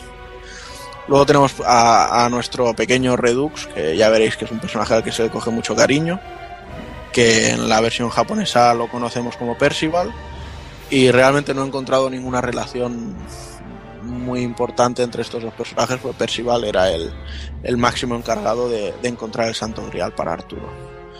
Luego tenemos, por ejemplo, a Ilezeia, que es la, una de las brujas hechiceras que salen, y en el japonés es Morgan Le Fay, que es también una poderosa hechicera y, y uno de los enemigos junto a Mordred de- del rey Arturo. Y luego tenemos a Sortiara, que es la primera hechicera que nos encontramos, que en el japonés es Nimue, que es la, la dama del lago. Y luego, pues, bueno, aparte de las referencias al rey Arturo, pues tiene otro montón de referencias, por ejemplo, a la mitología clásica. Eh, nos hablan de los humanos que no son hechiceros, son Romalus. Eh, nos hablan en cuanto a escenarios, todos son Olimpia, el Tártaro, Pandora, el Monte de Helio, los pastos de Ícaro. Y bueno, o sea, todo lo que son localizaciones están basados en, en la mitología clásica. Y luego, además de esta misma mitología, coge un par de ritos negros, que sería para Gorgona y Vulcan. Luego, además, tenemos la mitología nórdica. Por desgracia, no, no vemos a ningún Thor ni a ningún Odín. Pero bueno, Valkyria es uno de los enemigos que tenemos. Y uno de los ritos negros es Gleipnir. Y luego, bueno, pues a la. Bueno, ¿por qué no llamarlo mitología o cuento bíblico, como queráis llamarlo? Pues Aparece por ahí también el desierto de Noé, Babilonia, que en el mapa está localizada en España, y Leviatán, que para los que se creían que nació con Final Fantasy, pues Leviatán sale en la Biblia. Vale, y bueno, estos son algunos paralelismos que, que hemos ido viendo. Y ya más o menos para rematar un poco, pues deciros el, el plan de DLCs que tiene el juego. Pues normalmente no hablamos del tema de DLCs, pero si algo bueno tiene este juego ya para redondearlo es que son gratuitos. Entonces generalmente son packs que vienen 8 misiones más dos bosses nuevos, menos el primer DLC que además de las 8 misiones y los dos bosses lleva una zona nueva, que es dentro de un gigante, y un hechizo nuevo. Y en el tercer DLC también hay otro hechizo nuevo. Y ahora actualmente en Japón ha salido ya el tercer pack de DLCs y han anunciado el cuarto. O sea que ya han anunciado ocho enemigos nuevos, de los que eh, son un total de 15, 16 aproximadamente. Entonces es, es un es algo bueno. No sé si es material recortado y que han aprovechado para hacerlo así o, o material que van trabajando con el tiempo, pero va bien porque a nosotros nos empezarán a llegar a finales de mayo, cuando ya más o menos empecemos a tener el juego un poco aparcado y va bien para refrescar y decir, oye, pues ahora me voy a echar unas partidas, pues ahora me reengancho, ahora subo unos niveles y cosas así. Y bueno, ya para acabar, pues eso, es un juego que, que yo recomiendo muchísimo, me está encantando, no, no, digo me ha encantado porque realmente lo sigo jugando y pienso seguir jugándolo, pero también debo reconocer que es un, un juego para, para, para hocicos muy, muy específicos. O sea, no voy a decir que sea un juego para gafapastas porque es indie, ni un juego para mainstream porque es de pegar tiros. No, el juego tiene un estilo artístico muy marcado y hay gente que le encantará, hay gente que dirá que es esta puta mierda. Realmente el juego no es ninguna mierda, pero, pero yo entiendo que haya gente que, le, que, que ya la, la visión no le guste lo que ve. Por ejemplo, un rito negro que te metes la mano por la garganta y te sacas la columna vertebral para hacer una espada, habrá gente que le dé asco. Pero bueno, es algo, algo que quizá no habíamos visto, o sea, una temática más oscura y, y tal, pero que, que realmente si, si lo pruebas y lo que has visto en esa prueba te gusta, tírate a por el juego de cabeza porque eh, yo diría que actualmente es de lo mejorcito que tiene PS Vita en el catálogo incluso por encima de, de Gravity Rush y, y, Dokuro, que para mí son dos joyacas. Y eso, que yo lo recomiendo muy encarecidamente y, y no te extrañes si lo pongo como uno de mis gotis de este año. Y bueno, no sé, no sé si el amigo Evil quiere dar su pequeño granito de arena para terminar o qué. Bueno, y con la recomendación de Juana, y aparte de que quería jugar al, al juego de, de Inafume, pero la verdad que Juana me puso los dientes largos hablándome sobre él. Eh, decir que el juego, la verdad que es la más de recomendable. Eh, creo que no es para todos los gustos porque es un juego que que te tiene que gustar el rollo roleo, ir leveleando, bueno, ir, ir evolucionando al personaje. Que se te puede hacer repetitivo si no estás acostumbrado a este a esta clase de juego pero que creo que el trasfondo de historia y todo el universo que tiene Soul Sacrifice lo hace la más de interesante y que te hace que te enganches y que juegues sin parar, sobre todo para saber la historia principal porque la verdad que es una delicia. Todo ese trasfondo yo creo que lo han trabajado incluso más que, que el juego en sí, que, que ya está de, de la hostia. Y la verdad que el online funciona cojonudo y que, mira, me he comprado la PS Vita por él, ¿qué más puedo decir? Muy bien, pues nada, eh, yo creo que queda dicho, es otro juego muy a tener en cuenta para portátiles y, y bueno, comentaba Taco uno de los mejores del catálogo de Vita. Así que nada, yo creo que ya con esto ya, ya hemos dado por, por hecho todo lo que, lo que teníamos que, que comentaros y yo creo que vamos a ir ya por el ending.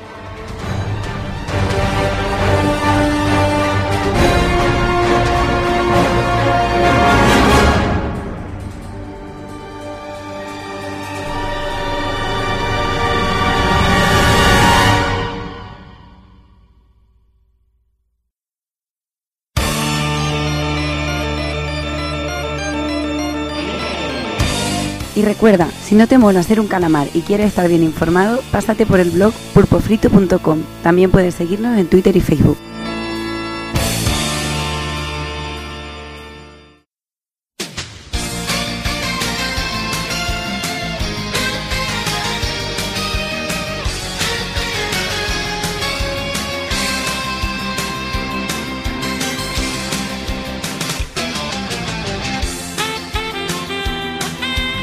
Llegamos ya al final del programa, de un programa bastante portátil, bastante movido. Eh, bueno, eh, hemos dado un par de ideas para que podáis disfrutar en este veranito por ahí, en la playa, en la montaña donde os haga las pelotillas. Y vamos ya a ir despidiendo al personal, que se nos hace tarde, y como siempre, y nada. Eh, Doki, hablamos en breve. Ahí, ahí, en breve y vos, contentísimo. Ya, como tú bien dices, ahí con material para este veranito en la playita para poder llevar las portátiles. Y vaya dos propuestas, y tan diferentes y tan divertidas y tan profundas las dos, tanto el Fire Emblem como el, como el Soul Sacrifice. Dos juegazos que, bueno, yo creo que a la gente le ha tenido que quedar bien claro eh, por cuál de los dos optar o, o optar por los dos, como he hecho yo, claro. Ahí está, como está mandado. Pues nada, Doki, hablamos en breve. Un saludo, venga. Señor Hazard, Bueno, bien, yo creo que el mes que viene me voy a comprar menos juegos porque, joder, casi me hago ahí un monólogo. Si no llegase por el, el Injustice este, hablo, hablo yo solo. bueno, Bueno, menos mal que. Menos mal que teníamos a, a los otros hablando de, de los, de los juegos estos de portátil, esas maquinitas para la playita. Eh, la playita se ve a ver, se va a ver otras cosas, se van a ver siete. Joder, no con la, no con la consolita, anda. Y bueno, pues nada, a ver, el mes que viene ya nos veremos. Y eso. muy bien, pues nada, de aquí a un mes a ver, que, a ver de qué despotricamos. A ver. Señor Evil, Pues nada, eh, que la vida es más fácil con Soul Sacrifice. Si todo fuera salvar y sacrificar, sería más fácil. Yo ahora no sé si a- al Hazard si lo salvaría o lo sacrificaría. No sé lo que sería más, más correcto, pero bueno. ¿No hay un término medio en el juego? No, no hay término medio, o salvar o sacrificar. Esclavizar. sodomizar. Y bueno, eh, y también que disfrutar de otro Fire Emblem, que es una de mis sagas favoritas, pues increíble. Nada, que he disfrutado mucho analizando dos grandes juegos y que lo mejor es que, como digo yo, quítate de fanatismo y tríncate las dos joyas. Muy bien, muy bien dicho. Y ya me voy despidiendo también el señor Takokun. Bueno, pues se acabó lo que se daba otra vez. Y nada, ahora tocará seguir dándole caña al Xenogears porque hay que, hay que prepararlo bien a puntito. Pa, Hay mucha tela que cortar todavía. Joder, Mucha, mucha. madre lo parió yo. Hay, hay ratos que me arrepiento ¿eh? de, de haber, de haber dicho que sí. Toca, Pero ¿no? bueno, pero bueno, a ver cómo sale. Así que ala, hasta dentro de unos días. A seguir viciando perro. y nada, como siempre, solo nos queda despedirnos de todos vosotros. Y bueno, ya sabéis, eh, estamos aquí de aquí un par de semanitas con Xenogears y de aquí un mesecito volveremos con las noticias de, mes de mayo. Así que nada, eh, a portarse bien, a cuidarse y bueno, ya sabéis, no seáis malos. Un saludo a todos.